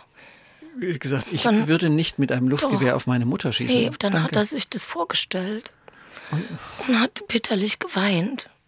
Und war natürlich hat genau diesen Konflikt, den man da spielen Ja, muss, ja. dass ich ja natürlich nicht auf meine Mutter und so. Also genau das hat er dann, dass er nicht kann, Ja. hat er komplett authentisch rübergebracht. Und das fanden die natürlich ganz toll. Ah, so aber du war. ja und so verzweifelt und diesen Konflikt, dass er jetzt das eigentlich machen muss, aber nicht kann, das war natürlich super. Nur zu Recht. Also mein Sohn hatte natürlich das, den richtigen Instinkt. Du kannst es, wenn du nicht professionell unterwegs bist, das ja nicht fünf Stunden immer wieder dann herstellen, nochmal aus der Richtung und nochmal aus der als Kind. Da kann, so. Und deswegen das hat er da. einem Kind ohne eine psychologische Betreuung eben zuzumuten. und- Mach ich jetzt mal. Stell dir mal vor, du schießt auf deine Mutter. Mhm. Naja, das waren irgendwie ein Studentenfilm oder irgendwie so. Und ich hatte eben vorher gedacht, naja, wenn die sowas drehen, dann werden die schon das gut machen. Ich hätte vielleicht auch irgendwie vorher sagen müssen, oh, ich gehe, ja, aber mit rein ist auch Quatsch. Ich hatte irgendwie Vertrauen. Naja, und dann hat er gesagt, das Filmbusiness hat sich für, sich für ihn erledigt, weil ich schieße doch nicht auf meine Mutter. und dann hat es sich auch wirklich erledigt. So. Und dann, ähm, genau, dann ist er in diese Soundrichtung gegangen. Ja. Und macht das. Aber Sie haben ihm dann auch nicht aktiv abgeraten, weil Sie so viele schlechte Erfahrungen gemacht haben, oder? Das ist ja ganz häufig so, dass Eltern dann sagen, mach das ja nicht. Ja, so bis, also es war dann einmal stand es noch irgendwie zur Debatte, weil eben seine Tante und Onkel, die waren auch schon als Kind, haben die schon gedreht. Und dann hat er mitgekriegt, die können sich dann so Lego kaufen und Playmobil von der Gage. Das fand er dann interessant und dann wollte er auch irgendwie sowas machen. Auch mal wieder irgendein Angebot. Und dann habe ich gesagt, du, das ist aber jetzt schon anstrengend und so. Also jetzt nur um Lego und Playmobil zu kaufen, weiß ich nicht. Und dann hat sich das, konnte, wir konnten es abwenden. Und dann war der, und ich meine, der, der Wunsch muss ja, also beim Schauspielberuf, so stark sein. Sonst. Sonst brauchen wir keine das gar nicht anfangen. Genau. Man wird so oft erniedrigt und gedemütigt, dass man, äh, ja, das ist ja, das, das, der Beruf funktioniert ja über Kritik. Also man bietet irgendwas an und dann heißt, äh, also im besten Fall heißt es noch, ah ja, schön. Meistens heißt es nee, machen wir anders. Ja? Aber nicht unbedingt wie, sondern einfach, ja, so. Und deswegen ist es, und du machst immer wieder auf, ah, jetzt biete ich mal das an. Ah, nee. Also auch nicht. Okay, dann das. Nee, auch nicht. Ja, und das muss man können. Also das muss man aushalten. So Männerdiven-Regisseure. Ja, die gab's auch. Die gibt's Gott sei Dank Reichlich. nicht mehr so viel. Nee, nicht mehr so viel. Nee, ist ein Auslaufmodell. Und es ist, ach, gut zu hören. Ja, herrlich. Dass Ja. ich das vor allem noch erlebe. ja, ich bin wirklich, also oft mit Kolleginnen auch, wenn wir so sind, denken, Gott, wir sind so froh. Weil ich natürlich viele von unseren älteren Kolleginnen, die haben es nie erlebt. Ja. Und ich feiere das sehr. Also es gibt so tolle junge Männer, die jetzt Regie machen, so respektvoll und nicht nur Regie, auch im Team, ne? Ja. so und natürlich auch, dass man jetzt mit Frauen arbeitet und ja, auch ältere Männer, muss ich auch sagen, nun nicht alle sind so, sagen, oh, es ist schön, ich liebe das, wenn auch mehr Frauen am Set sind. Ne? Also die gibt's ja auch, tolle ältere Männer. Ich, ich hoffe. Wo? Ich hoffe. Äh, Ich, weiß, Ich hoffe, ich gebe mir Mühe. Ich habe aber auch zwei Töchter, das ist ein gutes Korrektiv. ah, ah ja, die sind streng wahrscheinlich, ne? Ja, ich komme einfach selten über meinen Tellerrand. Dankeschön für das Schubsen. Ah, Carina Wiese ist Ja. zu Gast. Wenn man sagen möchte, wer jetzt diese Carina Wiese ist, wenn man sie noch nie gehört hat, zum Beispiel, und bevor sie anfängt, mit ihrer heute etwas brüchigen Stimme zu sprechen, sagt man immer schnell, das ist die von äh, Alarm für Cobra 11. Mhm. Dann Autobahnpolizei, RTL. Dann wissen alle, ach ja, die ist das, Die klar. Sekretärin im Büro. ja, ja, klar. Aber nee, die durfte ja auch immer mal mit raus. Ja. Ja, das, das, das war ja der Kniff an der, an der Übung, dass eigentlich sie die ist, die Ja. die Nummer macht. Ähm, Und wie, wie finden Sie das, wenn dann alle sagen Cobra 11? Das ist die Wiese, ist die die, die Cobra 11 Frau? Ja, ich habe da jetzt mittlerweile meinen Frieden gemacht. Ne? Es, Es ist ja auch schon lange her. es ist schon lange her, wobei manche denken, das ist immer noch, weil es ständig wiederholt wird. Ja. Und ich dann denke, und ich dann immer sage, ja, ich weiß, sie alt aus, also älter, weil ne, ich war natürlich da jünger. Ähm, ja, das ist, mitunter ist es auch total zauberhaft, gerade wenn äh, so, sagen wir mal, so Mitte 30-jährige Männer äh, dann, oh nein, Wahnsinn und so. Und die dann sofort ihre Kindheitsgeschichten erzählen. Dann kommt Mit der sofort. Autobahnpolizei. Ja, genau. Also Donnerstag, da waren wir immer, da war ich immer bei meinem Stiefvater und da war dann noch mein Halbbruder und dann durften wir, wir durften ja sonst nicht Fernsehen gucken, aber da haben wir mal Cobra 11 geguckt, ja. Und dann kommt diese, und das finde ich so, das finde ich echt süß, dass ich so ein Teil der Kindheit bin Ja. von so jungen, so solchen Männern, so, ne? Ja. Und ähm, ja, oder zum Beispiel habe ich neulich in Prag gedreht und da war er ganz aufgeregt und ich konnte es gar nicht deuten. Und dann habe ich hinterher erfahren, dass es zum Beispiel in Tschechien war das absoluter Kult. Die haben sich sonntags, wurde das wohl gesendet, und die hatten nicht so viele Serien. Die haben sich, ja, genau, ich war auch so, was? So? Ähm, die haben sich richtig getroffen, sonntags, vielleicht 17 Uhr, das weiß ich jetzt nicht genau, haben sich Schnittchen gemacht und so. Und es war so ein Familientreff, Cobra 11 gucken. Schön. Ja, keine Ahnung. Und ja, und da kannst du natürlich jetzt nicht sagen, ja, aber es war doch RTL und hatte nicht gemerkt, dass das irgendwie auch so ein bisschen, naja, die Dialoge so ein bisschen ne, waren. Nee, dann musst du sagen, ja schön, wenn ihr das genossen habt und ihr das Es gefeiert habt. Und es haben auch, ich muss auch sagen, Fernsehunterhaltung. ja, und, und viele Frauen haben es auch sehr geliebt. Komischerweise. Sie waren ja auch eine taffe Frau. In, ihre Rolle war eine taffe Frau. Oder ist, ist, ist eine taffe Frau. Weiß ich nicht, wie man das jetzt am besten sagt. Es ist lange her. Aber Mhm. ja, die Rolle ist eine taffe Frau. Naja, Ja. ja. Und es geht rau zu. Man Ja. ähm, fahren Sie auch so auf der Autobahn? So ein bisschen. Ich, ich habe extra nicht so ein Auto. Also wenn ich so. Weil sonst kämen Sie Ja, sofort. Naja, das ist, äh, da, naja, da ist auch ein bisschen die Hemmung äh, Ja. ist weg, wenn man 20 Jahre sowas macht. Dann ist man auch hemmungsloser. Also mitunter, wenn Leute mit drin sitzen und ich mache da mal irgendein Manöver, denk da nicht dran, Mhm. dann ist schon so, oh, oh, was machst denn du hier und oh und so. Sie haben das alles so richtig auch gelernt. Das ist also nicht gefegt, äh, irgendwie gestuntet. Naja, teilweise dürfen, du, durften wir das nicht selbst machen, aber was Wenn's ging Auto brennt. und ja. Ja, nur auch schon im Brennen. Also das, da können ja, da einige Dinge passieren. Aber nee, obwohl es eine super Firma war, ist. Ähm, bestimmte Dinge durften wir dann nicht machen, weil das dann nicht mal erlaubt war. Aber es es war natürlich gerade, weil wir natürlich schon ein Vertrauensverhältnis hatten, dann über die Jahre und ich natürlich die ganzen Stunties kannte schon seit die klein waren sozusagen. Ähm, kamen die natürlich immer sagen, du Carina, du, wenn du das noch machen könntest, wäre super und so, wir machen das so und so. Und dann wurde immer erklärt, mhm. wie das alles abgesichert ist. Teilweise viel zu ausführlich, wo jetzt welcher Gürtel und wer dann da kommt und wo ich dann jetzt da eingehakt werde. Ich dann immer gesagt habe, ey, macht schon, also ich weiß schon, dass ihr das gut macht, müssen wir jetzt nicht alles erklären. Das machen wir dann vor Ort. Aber Sie sind dann wirklich irgendwie so ziemlich rough gefahren. Und ja, da gab es lustige Geschichten, zum Beispiel irgendwie, auf, die hatten ja so ein spezielles Autobahnstück äh, mit also einer Kamera direkt vorm Gesicht, also vor, mhm. vor der Scheibe. Dann vielleicht noch eine Kamera irgendwie dann so halb rechts. Und dann wäre, ja, so, okay, dann fahren wir mal und so. Und dann hat man natürlich den Instinkt, an der Kamera vorbeizugucken, weil man ja was sehen will. Weil da vorne mhm. ist ja quasi geradeaus die Kamera.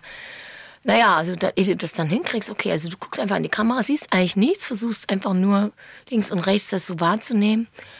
Und dann heißt es nur, und dann fährt man vielleicht so 30, äh, kriegt man dann über Walkie-Talkie, Karina, hm, kannst du ein bisschen schneller fahren? Es sieht irgendwie nicht aus. Ich so, Leute, also ich meine. mm. ja, ich habe einen Sohn zu Hause. Genau. Wie bin ich versichert? Ja, das kam teilweise ja. auch, dass tatsächlich dass Leute zu mir kamen, weil man das dann so völlig vergisst, weil es ja dann eben diese andere Welt ist. Mhm. Und mitunter sagt man Dinge zu, wo man dann nicht so richtig nachdenkt, ja klar, ich hänge mich an den Messeturm und so weiter und ja und so. Und dann explodiert das Auto und ich stehe da zehn Meter daneben und so, ah super, klar, mache ich. Und ähm, dass dann teilweise tatsächlich äh, Männer kamen, also Kameramann zum Beispiel, weiß ich noch, und so, sagten sie mal, Carina, ähm, du bist Mutter. Ja. Und da, das war dann, da hatte ich mal so einen Moment, wo ich dachte, das stimmt eigentlich. Und einmal war auch mein Sohn dabei bei so einer Geschichte und er sah dann so ein Dummy, also so eine Puppe, die angezogen war wie ich natürlich. Er hatte mich den ganzen Tag in dem Kostüm gesehen, also war mit am Set und auf der Autobahn. Und dann machten die diesen Stunt und alle, das sind die immer, wenn so der, der Stunt dann wirklich gedreht wird, dann sind fünf Kameras aufgebaut, alle sind irgendwo in Deckung und es ist dann immer ein großer Moment. Also muss dann möglichst klappen. Ne? Also man kann es vielleicht noch einmal machen, aber die, ja. der LKW ist dann zerdonnert, der kostet 50.000 Euro, weiß ich nicht, oder so, ja. ja. Das wäre dann gut, wenn es klappt. So, also alles ist dann, ähm, oder Porsche, ne? so, ich weiß nicht, zwei Porsches haben sie mal gemacht. Ähm, so, und dann sind alle irgendwie, und alle gucken so, und jetzt geht's los und wird runtergezählt und so. Naja, und ich hatte das irgendwie gar nicht nachgedacht. Mein Sohn auch eben, oh, jetzt der Stunt und so. Naja, und dann in dem Stunt flug aber praktisch ich, also der Dummy, also diese Puppe mit den Haaren und dem flog dann halt da durch die Gegend und verunglückte halt. Und in dem Moment dachte ich, oh Gott, das ist ja jetzt vielleicht ein Bild, auch in echt, nicht im Fernseher was vielleicht für meinen Sohn jetzt nicht so mhm. zuträglich ist, mhm. vielleicht so neun. Ne? Mhm. Aber nö. Das war okay. Ja, ja, das war okay. Mit zwölf war es dann anders, aber mhm. gut. Mhm. Und eigentlich war, war, das für mich ja jetzt nur so quasi die Intro. Oh, sorry, ich habe viel zu lange geredet. Nö, äh. war, war sehr interessant. Mhm. Ich wollte eigentlich nicht so viel über Cobra 11 reden, okay. sondern ich wollte eben wissen, das war so das Intro für die Frage, wie Sie die Rollen auswählen, Ihre Rollen. Was ist das Kriterium, wo Sie sagen, mache ich und wo, wo sagen Sie, nee? Mach ich nicht.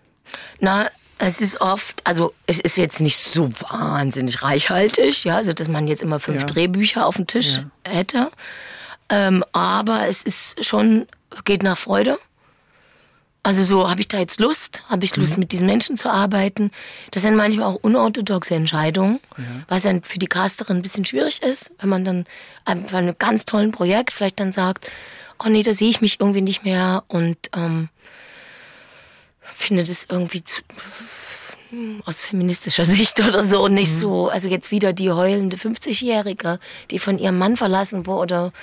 Ne, ja. ähm, finde ich jetzt und immer die Männer führen in den Szenen und mhm. es gibt nur ja, so also das so ich, ja mhm. sowas wo ich dann sage nee ist irgendwie nicht das ist nicht das Frauenbild, was ich gerne Genau, obwohl dann vielleicht große Namen mitmachen und das irgendwie die und die Produktionsfirma ist, wo ich dann aber denke, nee, es ist aber trotzdem, ich möchte mich jetzt in diesem, dieser Energie da jetzt gerade eben in meinem Lebensabschnitt nicht bewegen. Mhm. So, das kommt auch manchmal, ja. so, dass ich das mache. Und dann vielleicht äh, bei irgendeiner Vorhabensserie eine Episodenrolle annehme, was dann nicht verstanden wird. Wieso dreht sie denn jetzt da bei einer Vorabendserie irgendwie, ne, ne, ne, wo sie doch hätte da, ja, so. Die, die heulende verlassene Frau spielen ja, in aber der renommierten Produktion, ne, ne, ne. mit so. Ulrich Tukur oder was weiß ich. Ja, So. genau. Ul- Ja, Ulrich Tucker, naja. Fiel mir jetzt Ja, gerade nur ein genau. und ähm, ich erinnerte mich an diesen Muro-Tatort, Ja. wo, wo sie in diesem total verwirrenden Mhm. auch mitgespielt haben mit ihm. Das kam mir jetzt gerade in den Kopf. Genau. Und ich finde, ich finde Ulrich Tukur gut. Ja. So. Ein sehr, sehr charmanter, netter Kollege auch. Ja. Ja. Er war auch hier in dieser Sendung. Ja? Sehr lustig. Oh mein Gott. Er wäre nur kurz gegangen, als das Gespräch auf Kartoffelsalat kam und ich sagte, Kartoffelsalat mache ich natürlich ausschließlich wie meine Oma, nämlich mit Mayonnaise. Und er sagt, das kann man doch nicht essen. Das kann man doch nicht essen. Mit Mayonnaise. Ja, Er ist Feinschmecker, extrem. Ja, es ist, es ist süddeutsch Ach so. geprägt und da dann macht man das nicht. Mit Olivenöl und Essig oder was? Öl und Essig. Mm. Wo ich dann wiederum sage, das ist doch kein Kartoffelsalat. Nee. So, hätten wir jetzt das auch Aber es kam nicht zum Äußersten. Sie haben jetzt nicht gesagt, Nein. wir essen Weihnachten Kartoffelsalat, der wäre wahrscheinlich Wir- zusammengebrochen. Wir, wir haben dann einfach, wir sind auf, wir haben dann lange über Musik gesprochen, das hat ihn sehr fröhlich gemacht. Ah ja, klar. So. Und er hat von seinem Grammophon erzählt, ja, Mhm. um überhaupt.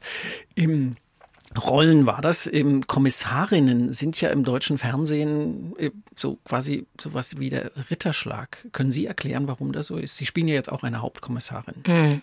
Ich Warum- weiß es nicht. Warum äh, wollen wir das alle so? Warum ist das so wichtig? Warum wollen wir das alles so? Ja, ich muss gleich die nächste, ich muss sofort mit der nächsten Frage kommen. Warum wollen wir alle diese Verhörräume? Die gibt's, es gibt doch in jeder Ja. Soko, Wapo, Tatort, was weiß ich, gibt's diese grau-blauen Verhörräume, ja, wo man sich so an einem Tisch so wo man da gegenüber sitzt. nähen muss. Ja. Warum wollen wir die? Ich weiß es nicht. Ich will die nicht. Ich bin gar kein Ich Krimi-Fan. kenne auch niemanden, der die will. Aber, sie müssen von den Sendern immer, man muss es, es muss da sein. Ich habe die Theorie, aber es ist sehr gewagt.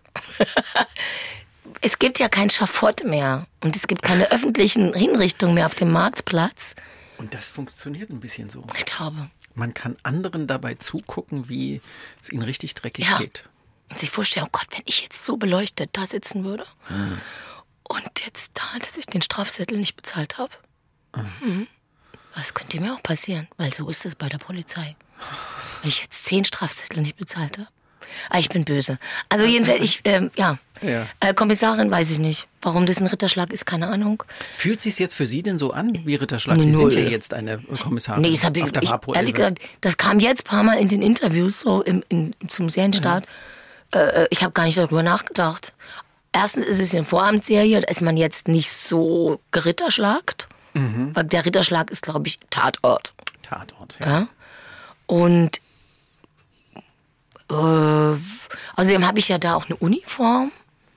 Ich glaube, die Kommissaren sind ja nur richtig cool, wenn sie irgendwie privat angezogen sind und Mhm. so hoch, hochrackige Schuhe. Und ein zerrüttetes Leben. Zerrüttetes Leben, Liebhaber, schwierige Kinder und irgendwie so. Und auf alle Fälle dann noch so einen krassen Privatstrang haben. Da habe ich gar nicht so drin. Ich fand es eben genau gut, dass ich das da alles nicht habe. Ich eine Uniform. Es geht nur um Arbeit. Hoffentlich. Also mehr oder weniger. Und ich habe dann, nee, ich habe für mich war, ich spiele in Dresden. Toll. Das, das war auch ein Argument. Sie spielen quasi zu Hause. Ja, total. Das war, als ich dieses Angebot kriegte, ich musste noch zweimal zum Casting. Also die Frauen mussten zum Casting. Die Männer nicht? Nicht so, nee. da gibt's nicht so viele.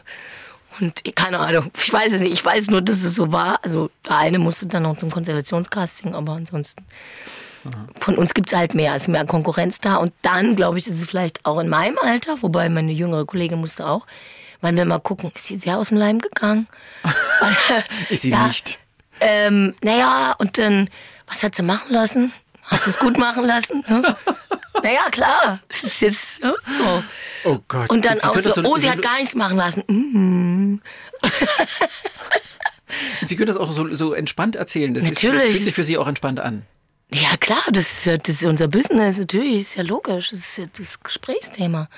Ich höre ja auch ganz oft, also jetzt schweifen wir schon wieder ab, dass ich irgendwie von irgendjemandem gesehen werde im Fernsehen und am nächsten Tag oder irgendwas später sagen die, ah, da haben sie sich aber alt geschminkt, ne? So, wie? Mhm, Ich würd ich sehe so aus. Also wenn noch schlecht, schlechtes Licht ist, bin halt Mitte 50. Und Frauen sehen mit Mitte 50, wenn da nichts noch irgendwie noch Hand, an, Hand angelegt wird, das sieht man so aus, wenn man auch noch schlecht geleuchtet ist. Nur die Leute sind so dran gewöhnt, dass Frauen mit Mitte 50, also Schauspielerinnen, die da Ja. in diesem Viereck im Wohnzimmer sind, Ja. dass die Die immer noch natürlich aussehen wie 30. ja. Und das ist ja auch okay. Ich finde es auch super, wenn Leute das machen. Also ich will es gar nicht irgendwie werten. Nur ich, ich spare das Geld irgendwie. Ich bin so Ja. geizig. Und es ist gut, dass man die Mimik in ihrem Gesicht gut Und ablesen es kann. ist, genau, ich habe auch schon von einer Kollegin gehört, ich glaube, das darf ich sagen, Charlotte Schwab. Sie hat gesagt, das wird vielleicht mal Alleinstellungsmerkmal, mein Marktvorteil, dass ich mit 70, 80 wirklich aussehe wie eine 70- oder 80-Jährige. Ja. Da denke ich, oh, da mache ich mit. Schön. Ja, da ist vielleicht mein, mein Vorteil dann. Super. Also Sie haben nicht so dieses Altersproblem. Also es ist ja, wenn man so liest und hört, Mitte 50 Schauspielerin, äh, zu alt für jung, zu jung für alt, Hm. Ja. äh, ganz schwierig. Ich spiele schon teilweise älter. Also ich habe äh, richtig bewusst, also ich habe schon bei bei äh, Deutschland 86 hatte ich schon Grausträhnen und da habe ich auch wirklich meinen Haaransatz rauswachsen lassen. So und und dann hat man noch so ein bisschen so nachgeholfen, dass das dann so schön übergeht. Und die war ich halt auch begeistert, weil Grau kann man ganz schlecht schminken in die Haare. Ja. So also dass es so echt ist. Und da sah ich schon viel älter aus, als ich eigentlich war, so dass ich praktisch man ist schon dran gewöhnt. Also ich höre auch oft, ich sehe älter aus, als ich bin. Eben deswegen. Und das finde ich aber ganz gut, weil dann ist man schon in dem Segment. Okay. Das ist total egal. Und es ist ja so, die Rollen werden ja interessanter. Also bei mir in meinem Leben ist es so, es wird zunehmend interessanter.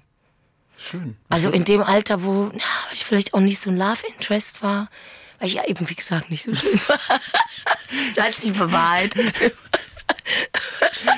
Das wirkt jetzt total platt, wenn ich sage, das stimmt nicht. Aber ich muss es jetzt einfach mal sagen. Ja, weil vielleicht, ich weiß es nicht, weil ich zu speziell war oder so. Eben, Speziell trifft es gut. Ja, nicht so wie die anderen irgendwie so. Ja. Kam dann meine Zeit erst so ab 40. Wunderbar. Dann, Ja. Dann geht es jetzt richtig los. Ja, also ich habe das Gefühl. Welche, welche, was würden Sie gern spielen? Naja, eben wie gesagt, nochmal richtig eine Frau, ähm, eine Frauenfreundschaft tatsächlich. Also es gibt ja immer noch so, wir denken, wir würden gerne das Hörspiel als Serie Ja. irgendwie machen. Gibt es natürlich auch Interessenten. Ne? Das ist schon so. Könnte man ja auch unaufwendig produzieren, das ist ja mal wichtig. Man bräuchte nicht viel Geld. Und ich würde gerne eben einfach mal sechseln. So, das würde ich gerne spielen. Naja, ich würde gerne eine kranke Frau spielen, also Psychiatrie. Also so Psychiatrie, Richtung, wie auch immer, irgendwie so. Sowas würde ich gerne mal machen. Ja, aber sonst. Historisch, historisch, historisch, historisch. Historisch ist, ist, Ja, ist ich gut. Historisch ist es, gut. Natürlich. Ich kann mal 30er, 20er, das habe ich noch nicht so viel gemacht. Oder immer alle sagen, oh, du hast ja das. Alle Maskenbilder und immer, oh mein Gott, du siehst ja so historisch aus. Du siehst historisch aus. Ja, ich sehe nicht, ich habe nicht so ein modernes Gesicht.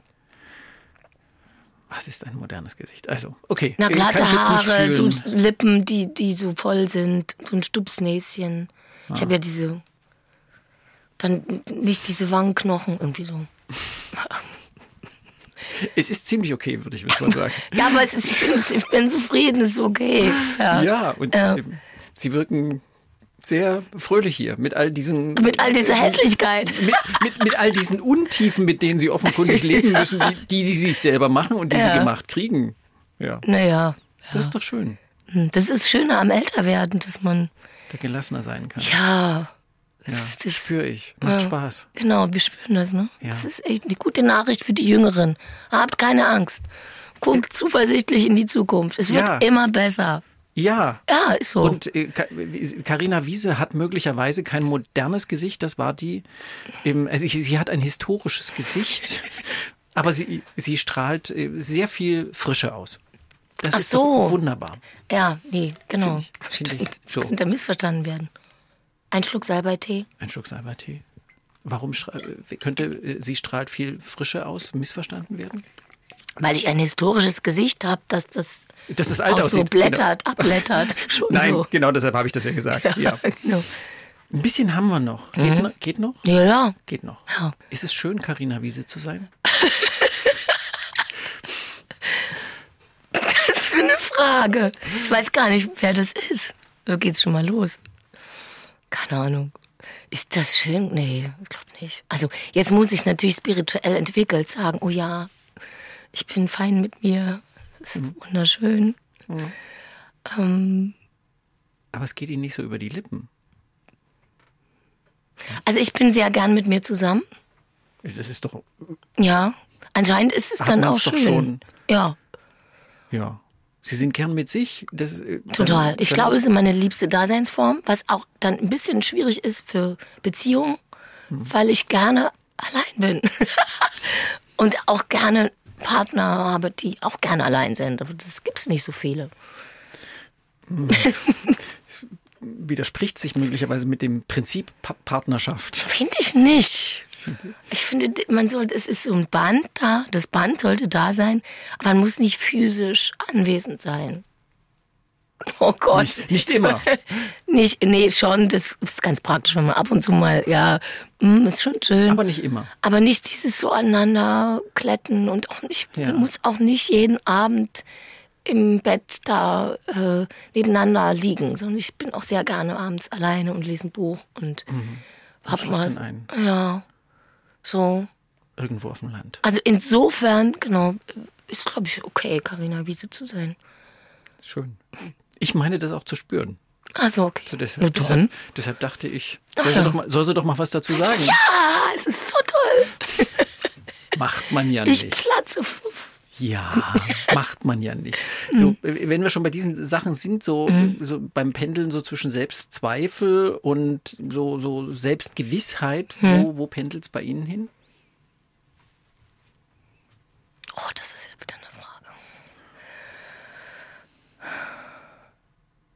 Ähm, oh, da muss ich jetzt, wo es pen- pendelt, selbst gewiss. Ich bin mir gewiss meines Selbst. Oh Gott. Ich habe jetzt versucht, zu dem Selbstzweifel irgendwie den, den. Gegenpol zu suchen und ihn auszudrücken und habe das jetzt Selbstgewissheit genannt. Eben, vielleicht Mhm. versteht sich das als also die Antagonisten besser. Äh, Selbstzweifel ist klar, eben Selbstgewissheit habe ich jetzt als den Gegenpol Mhm. bezeichnet. Na, ich glaube, mit den Selbstzweifeln, das ist eben auch das Schöne am Älterwerden, dass, dass man die einfach mehr annimmt, dass man mehr sagt, ah ja, hallo, Zweifel. Ah, da bist du wieder, ah, kannte ich, kenne ich, ja. Komm, trink mal ein Glas Wein. Kannst auch gerne jetzt mit vor die Kamera kommen. Ich benutze es direkt, ja, diesen Zweifel. Das, das ist ja das, was, das ist ja das Schöne an dem Beruf. Das ist ja das, das ist ja unser Gold. Also all unsere Schmerzen und unsere Zweifel, Ängste, Scham, dass wir das jetzt zu Gold machen. Das ist ja das, wo andere sagen so, oh nee, das sollen die anderen nicht wissen. Ja, da kommen wir und so sagen, nah. ja, ich, Ich bin zeig so euch. Genau, ich zeig euch meine Scham, ich zeig euch meine Zweifel. Das wollt ihr ja sehen, dafür habt ihr jetzt Geld bezahlt, seid ins Kino gegangen. Und dafür kriege ich auch Geld. Und deswegen haben wir natürlich auch die Werkzeuge, das hoch zu befördern. Darum geht's. Ich finde es ansonsten uninteressant. Also wenn, wenn ich Kolleginnen sehe oder Kollegen, die sich wie Moderatoren, wobei das auch schwierig ist, ja, die meinen, sie können die Rolle so vor sich hertragen und sie sind nicht angreifbar und haben nicht wirklich ein Problem, dann ist es langweilig. Ja, ist ganz schnell. Weil die kleinen Tierchen vom Fernseher oder vom Kino natürlich sehen, was, wo ist was, wo ist eine Irritation, was ist los? Ja. Ja, die- Mit ihren Instinkten, ja klar. Was wir, ist da? wir wollen Spannung. Ja, was ist da? Irgendwas stimmt nicht. Ah, der guckt so komisch. Oh, oh. Genau, das können Sie wunderbar. Ja, aber wenn er dann komisch guckt, weil er einfach Mhm. nur unsicher ist und wenn ich weiß, wohin mit seiner Hand, weil es keine Proben gab und halt so, dann ist es das mitunter, wo man dann sagt, und wie war's? Und die Leute sagen, nach einer Theatervorstellung oder auch nach einem Film, ja, es war interessant. Dann weiß ich, oh, irgendwie war jemand, also die Schauspieler waren vielleicht verkrampft. Ja. Und das haben dann die Zuschauer gemerkt. Und dann, dann ist es so komisch. Und dann denken sie, naja, eigentlich, so inhaltlich war das ja interessant, aber irgendwie habe ich es nicht so richtig geglaubt. Und das ist dann oft diese Weil Diskrepanz. er was darstellen wollte. Ja, wenn man dann eigentlich selber den Zweifel mit auf die Bühne, aber ihn nicht benutzt. So lange Rede, kurzer Sinn. Ja, Sie haben das sehr schön gesagt. Danke. Ja. Nehmt doch einfach eure Zweifel mit. Im, und jetzt steht da draußen Frau Mut und guckt auf die Uhr. Nö. Nö, Sibylle. Ein bisschen. versteckt die sich, oder was? Nee, sie ist um die Hallo. Ecke gegangen. Ah. Eben ein bisschen haben wir noch. Mhm. Eben, worüber, bevor ich jetzt meine letzten Fragen stelle, worüber ähm, aus Ihrer Perspektive müssten wir dringend noch reden? Was Ihnen wichtig ist? Also Sächsisch im Fernsehen haben wir schon besprochen. Haben wir gemacht. Im On, ne? Ähm, Richtig ausführlich, würde ich mal sagen. ähm, oh Gott, ich habe bestimmt irgendwas vergessen, was ich unbedingt erzählen wollte. Naja, ich würde gerne ähm, einen kleinen Aufruf starten. Sie würden gern einen Aufruf starten. Also das heißt eine, eine Frage an HörerInnen. Und zwar... Nur zu? Ja. Ähm, soll ich gleich mal... Soll ich kurz die Vorgeschichte erzählen? ja, Ja. damit man es versteht. Also ich weiß nicht, ob es möglich ist oder ob man es dann rausschneidet. Ja? Wir lassen es drin. Punkt. Okay. Also ich suche seit, mh, ich glaube 40 Jahren, nein nicht ganz, 35, äh, 35 Jahren, eine Frau, die Kaderleiterin war in der Herrenmode Dresden. Und, Und zwar Sie zwischen. wissen auch noch, dass sie noch lebt. Nein, das weiß ich nicht. Aber vielleicht ihre Familie. Ja. Und zwar war die in der Zeit zwischen 1983 und 87 Kaderleiterin in der Herrenmode Dresden. Es ist folgender Hintergrund. Ich habe ja Kleidungsfacharbeiter mit Abitur lernen dürfen. Ich hatte eine Dele Delegierung, musste delegiert Vom damals. Herrenmode? Von der Herrenmode. Genau, Und ich vom VEG Borten. Genau, ja, genau. Genau, Und das da mein gab's dann Delegierungsbetrieb. Also, genau, da gab es, also da wurden fünf dann delegiert aus Dresden und wir konnten dann also in diese Klasse, die in Görlitz dann stattfand, eine Klasse in der ganzen DDR. Und ich hatte dann politische Schwierigkeiten. Ich wurde den Organen übergeben mit dem Vorwurf, ich sei Mitglied einer konspirativen Vereinigung, was ich aber nicht war, was mich im Nachhinein war ganz interessant. Wenn man darauf kommt. Aber, Aber das kann ja, ich hatte einen Aufsatz geschrieben, der gut sein. formuliert war. Ja. Und da dachte ich, das kann ich nicht selber formuliert haben. Einen Aufsatz geschrieben, zum Beispiel, so, so schön ist meine sozialistische Heimat. Das war eine Vorgabe. Und ich habe dann geschrieben über den Ernst Thälmann-Film übrigens, der da gerade gedreht wurde in, In- in Görlitz, in Görlitz, ja. Und hatte dann so Parallelen, welche fahren da und dass die Westautos über den Grenzübergang fahren. Und ich, unser Internat war ja da direkt am Grenzübergang. Wir durften nicht rüber, drei Jahre durften wir nicht nach Polen. Also irgendwie und so hatte ich es formuliert. Naja, und so, und sollte ich also fliegen aus dieser Ausbildung und als politisch untragbar gelten. Und das ist mit 17 in der DDR war das nicht so lustig, da gab es nicht so viele Perspektiven. Also vielleicht nur Friedhofsgärtnerin und ja, das war's dann auch schon. Irgendwas bei der Kirche vielleicht. Ja, irgendwie was Mechanisches geht vielleicht auch noch. Ja, also ohne Abitur. Zerspannung. Ja, Zerspannungsvorarbeiter, genau. Und ich war aber sehr ehrgeizig und ich wollte noch weit hinaus. Und ja, also es war alles schon vorbereitet und dann hat diese Delegierungsfrau, die Kaderleiterin, so hieß es damals, äh, die mich delegiert hatte, die hatte, die sollte dann natürlich noch unterschreiben. Und die hat dann gesagt, nein, ich möchte mit, mich äh, mit diesen jungen Menschen unterhalten. Wir mögen kritisch, wir wollen kritische Menschen.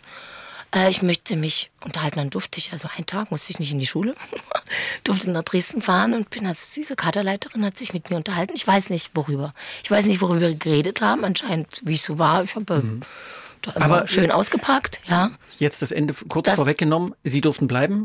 Sie hat gesagt, sie bleibt, sie bewährt sich in der sozialistischen Bildungseinrichtung. Und ich habe, ich weiß nicht ihren Namen, ich wollte mich irgendwann mal bedanken, weil man ja immer von den, schlimmen Genossen redet und wie schlimm und wie wurden alle so fertig gemacht, wir Jugendlichen. Ja, aber es gab eben auch Kommunistinnen, die äh, ganz anders drauf waren und die, ja, und ich wurde praktisch von einer Kommunistin, wahren Kommunistin, sozusagen gerettet irgendwie. Und ich wollte mich gerne bei ihr oder bei der Familie bedanken. Also, VEB Herrenmode, Kaderleiterin in den 80er Jahren, Mhm. Anfang, Mitte der 80er Jahre. Es hören wahrscheinlich einige Menschen, die bei VEB Herrenmode gearbeitet haben. Kennen Sie das? Kennen Sie jemanden, der jemanden kennen könnte, der das wissen könnte? Mhm. Melden Sie sich gerne bei uns. Und ich leite das dann an Karina Wiese weiter. Danke. Ja, Toll. Das ist eine berührende Geschichte. Ja, ist ganz toll. Also ich, ich habe es wirklich schon versucht, immer wieder mal so in einer stillen Minute, aber ja. Ja, Mhm. ja. Im, worüber reden wir denn jetzt noch? Es ist noch so viel hier auf der Liste. Im, äh, Hörspielpreis für Steffi und Isa. Mhm. Das würde ich gerne noch mal machen. Geht das weiter? Nee, das ist eigentlich abgeschlossen. Das ist jetzt abgeschlossen. Ja, also wir haben noch, Ich wüsste ja gerne, wie es jetzt ist. Ja, also Anja und ich, also vor allem Anja, das kämpft immer noch, dass es irgendwie weitergeht, aber es ist eigentlich ganz schön in sich geschlossen. Aber klar, wenn jetzt so viele sagen, ähm, wie ist es jetzt genau? Das ist ja auch nochmal interessant, wenn, was auch Ja. immer da jetzt ist. Ähm, Im Film wird nach dem Happy End gewöhnlich abgeblendet. Und dann interessiert man sich, äh, interessiere ich mich dann doch für die übergekochte Milch. okay, So, Ja. à la Erich Kästner. ich würde es weitergeben. Aber es geht nicht weiter, jedenfalls. Es gibt jetzt keine Pläne. Es gibt Pläne für irgendwas anderes, also wo wir beide wieder, weil das doch irgendwie eingeschlagen hat Ja. und weil ich glaube auch eine große Sehnsucht ist nach solchen Geschichten. Also 50-jährige Frauen, eine Frauenfreundschaft, die reden nicht immer nur über Männer. Also es gibt zwar diesen Jochen, ne? Ja. Äh, ähm, und das ist irgendwie total eingeschlagen, auch bei also männlichen Zuhörern Ja. äh, gibt es irgendwie. Und deswegen soll es mit uns irgendwas wieder geben im MDR. Wird auch irgendwas geschrieben.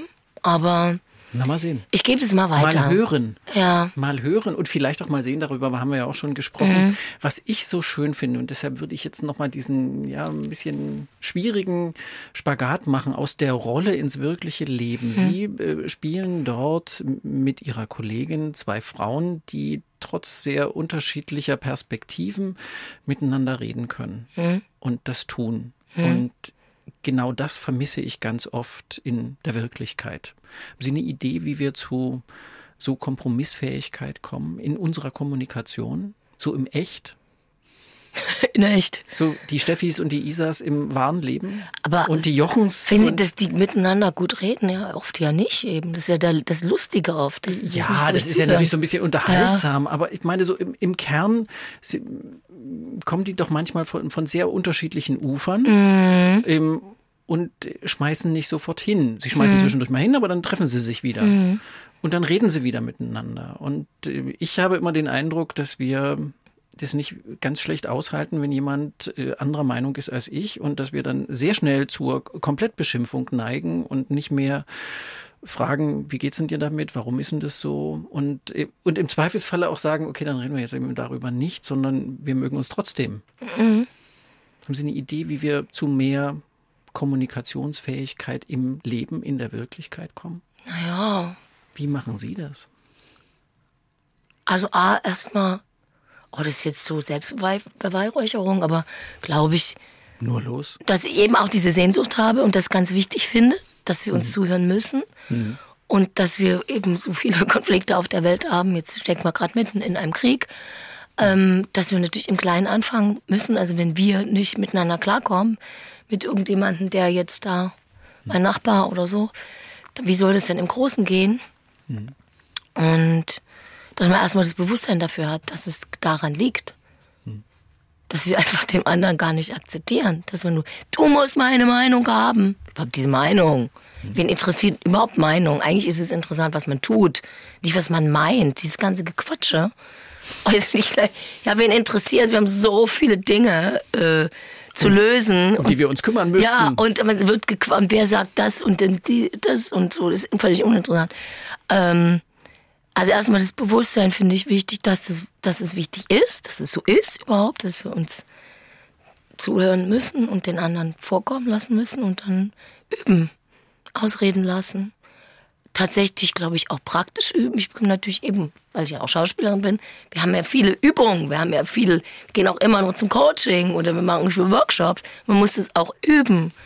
Und dass man zum Beispiel übt, also zum Beispiel in der Beziehung, ähm, kenne ich einige Freunde, die machen eben einmal die Woche Zwiegespräch, nennt sich das. Das ist, glaube ich, aus einem Coaching oder aus einem Partnerschaftscoaching. Was macht man da? Da ähm, setzt man sich hin und das ist ein fest vereinbarter Tag so. Da kann man dann auch nicht sagen, du, heute hat Thomas, äh, äh, Tante Anna Geburtstag, ich kann nicht, ich habe Kopfschmerzen oder so. Sondern das ist dann schon auch ein bisschen wichtig, ja, weil Partnerschaftshygiene oder so, weiß Ja. nicht, wie ich es nenne. Ja. Und dann, das ist unsere Zeit. Und dann setzt man sich hin und dann hat jeder, ich weiß es nicht, 10 Minuten oder 15 Minuten, also Redezeit ohne unterbrochen zu werden. So, das muss man dann aushalten. Deswegen kann man es dann üben, einfach da nicht dazwischen zu gehen. Oft hält man, da kommen natürlich die krassesten Sachen, wenn man nicht dazwischen gehen kann. Man muss es erstmal aushalten. Aber man kann ja die Notizen machen. Also ich mache mir zum Beispiel Notizen und ich denke, oh, da muss ich da unbedingt was dazu sagen zu dem Punkt, nie so stehen lassen. Und dann, äh, ja, ist man selber dran. Und dann wechselt es eben immer mal hin und her. Und natürlich Ich-Botschaften, klar. Dass ich von mir spreche und nicht immer, du musst aber. Und wenn du nicht, dann kann ich auch nicht. Es liegt an dir alles so. Also Ich-Botschaften. Und dann eben auch, äh, ja, da, da komme ich sehr von der Astrologie. Das habe ich praktisch sehr, weil ich mich ja mit Astrologie beschäftigt habe, dass wir oft in Vorstellungen leben von dem anderen. Gerade in einer Beziehung. Wir stellen uns vor, wie der andere zu sein hat. Und nur dann kann das ja funktionieren, wenn der das und das und so und so und dann noch das. Und der muss es ja auch merken, dass ich jetzt und so. Und dass man wirklich hinguckt, was eigentlich ist. Das ist schwer genug. Natürlich auch mit sich selbst. Was ist eigentlich mit mir los? Das ist, äh, ich hatte, ich, jetzt habe ich Lust, die nächste Sendung mit Carina Wiese Ah, zu machen, aber eigentlich. Partnerschaftscoaching, ja, weil ich gar nicht so- kann. äh, Das klingt. Aber ich bin, hab, hab Erfahrung. Also ich war tatsächlich. Das klingt eine- so. Ja, ich habe eine ganz tolle äh, Paartherapeutin. Äh, da war ich auch nicht viel. Also eben nicht zwei Jahre lang und so, sondern ich habe auch gleich so zack, zack, zack. Also ich möchte hier im September durch sein. Das war irgendwie Mai. Und wissen, was los ist. Und toll, ja, hat sie gemacht. Schön. Ja. Kann was lernen von Carina Wiese. Oh ja. Aber, aber diese Sendung ist jetzt gleich rum Oh. und deshalb kommen wir jetzt dazu nicht mehr. Mhm. Bevor ich in die, ganz in die Schlusskurve fliege, Oh. müssen wir noch zwei Sachen zur Vapo Elbe sagen. Warum sollten wir uns das angucken? Naja, es ist diese Landschaft, die man noch nicht so viel gesehen hat. Also das Elbsandsteingebirge, die Elbe, die Elbwiesen. Ähm, es ist ein, also es gibt viele schöne Bilder. Also es ist sehr, ähm, sehr darauf geachtet, dass es einfach viele Bilder gibt. Dann ist die Schauspielführung ein bisschen nicht so. Aber wir haben uns natürlich auch Mühe gegeben. Und ähm, es ist ein, finde ich, sehr schönes Team. Wir sind nur zu viert. Also es ist überschaubar. Es ist ein super Casting, finde ich. Also es ist ein super Glück, weil wir sind, wir verstehen uns einfach toll. Wir haben uns unheimlich geholfen, wir hatten viel Freude, wir hatten wirklich Liebe so untereinander. Es, wir haben uns jeden Tag aufeinander gefreut. Also zumindest ich, weiß nicht, wie es den anderen ging, aber ähm, wirklich, also obwohl es hart war teilweise, aber Pensum war krass. Aber ich habe mich immer, oh ja, fahren wir zusammen im Auto und können alles besprechen und dann, ähm, ja, sehr tolerant, sehr großzügig, sehr humorvoll, auch sehr, wie ich finde, so eine menschliche Weisheit hatten irgendwie alle. So als Kollege, das ist schön. Aber das begegnet mir irgendwie immer mehr jetzt in letzter Zeit, auch bei Kollegen. Deswegen sollte man sich angucken, weil das vielleicht überspringt. Und wir haben auch ganz tolle Episoden, DarstellerInnen. Und ja, also beides. Ja. Ja. Schön. Vapo Elbe. Donnerstags, im, dienstags im Vorabendprogramm, 18.50 Uhr. So, haben wir das jetzt richtig gesagt. So, und jetzt kommt meine Schlusskurve. Oh, ich habe Angst. Nee, ach, Quatsch. Ich würde gern wissen, wovon Sie leben. Ich meine jetzt nicht äh, Steuererklärung oder sowas. Ist jetzt keine Geldfrage. Freude. Naja, das muss mal so Freude. wirken lassen. Ja, schön. Kam jetzt gerade so spontan. Ja, Freude. das ist das Wichtigste. Spürt man ja jetzt auch. Ich habe einen Löwe-Aszendenten. Und da, da, da hat man Freude. Da geht's darum. Im Zweifel, wenn es Entscheidungen gibt, wo ist die Herzensfreude? Herzensfreude. Frequenzen. Ist man auf einer Liebesfrequenz? Egal mit wem, egal ob ich da jetzt gerade Gott ist Liebe. im De ja, genau. Mit 13. Da hatten wir es doch. Auch in der Deutschen Bahn mit dem Schaffner, der gerade irgendwie, dann feiere ich das mitunter, dass ich merke, wenn ich das aussende und ich den, ich denke, oh mein Gott, es gibt so unglaubliche Momente, wenn man das, wenn wirklich die Liebesfrequenz aussendet und, und das funktioniert. Ja, 100 Prozent, ich gebe Garantie lebenslang. funktioniert. Mhm. Merkt man. Danke. Oh Merkt man hier. Vielen Dank, Karina Wiese. Dankeschön. Strahlen Sie weiter diese wunderbare Energie aus. Ja, und machen Sie weiterhin solche tollen Interviews hier. Ich gebe mir Ein, Mühe. ein Kleinod, glaube ich, hier. Ach, wunderbar. Lassen Sie uns Tee trinken. Ja, genau, Salbei Tee. Prost. Prost. Der Sonntagsbrunch, ein Podcast von MDR Sachsen.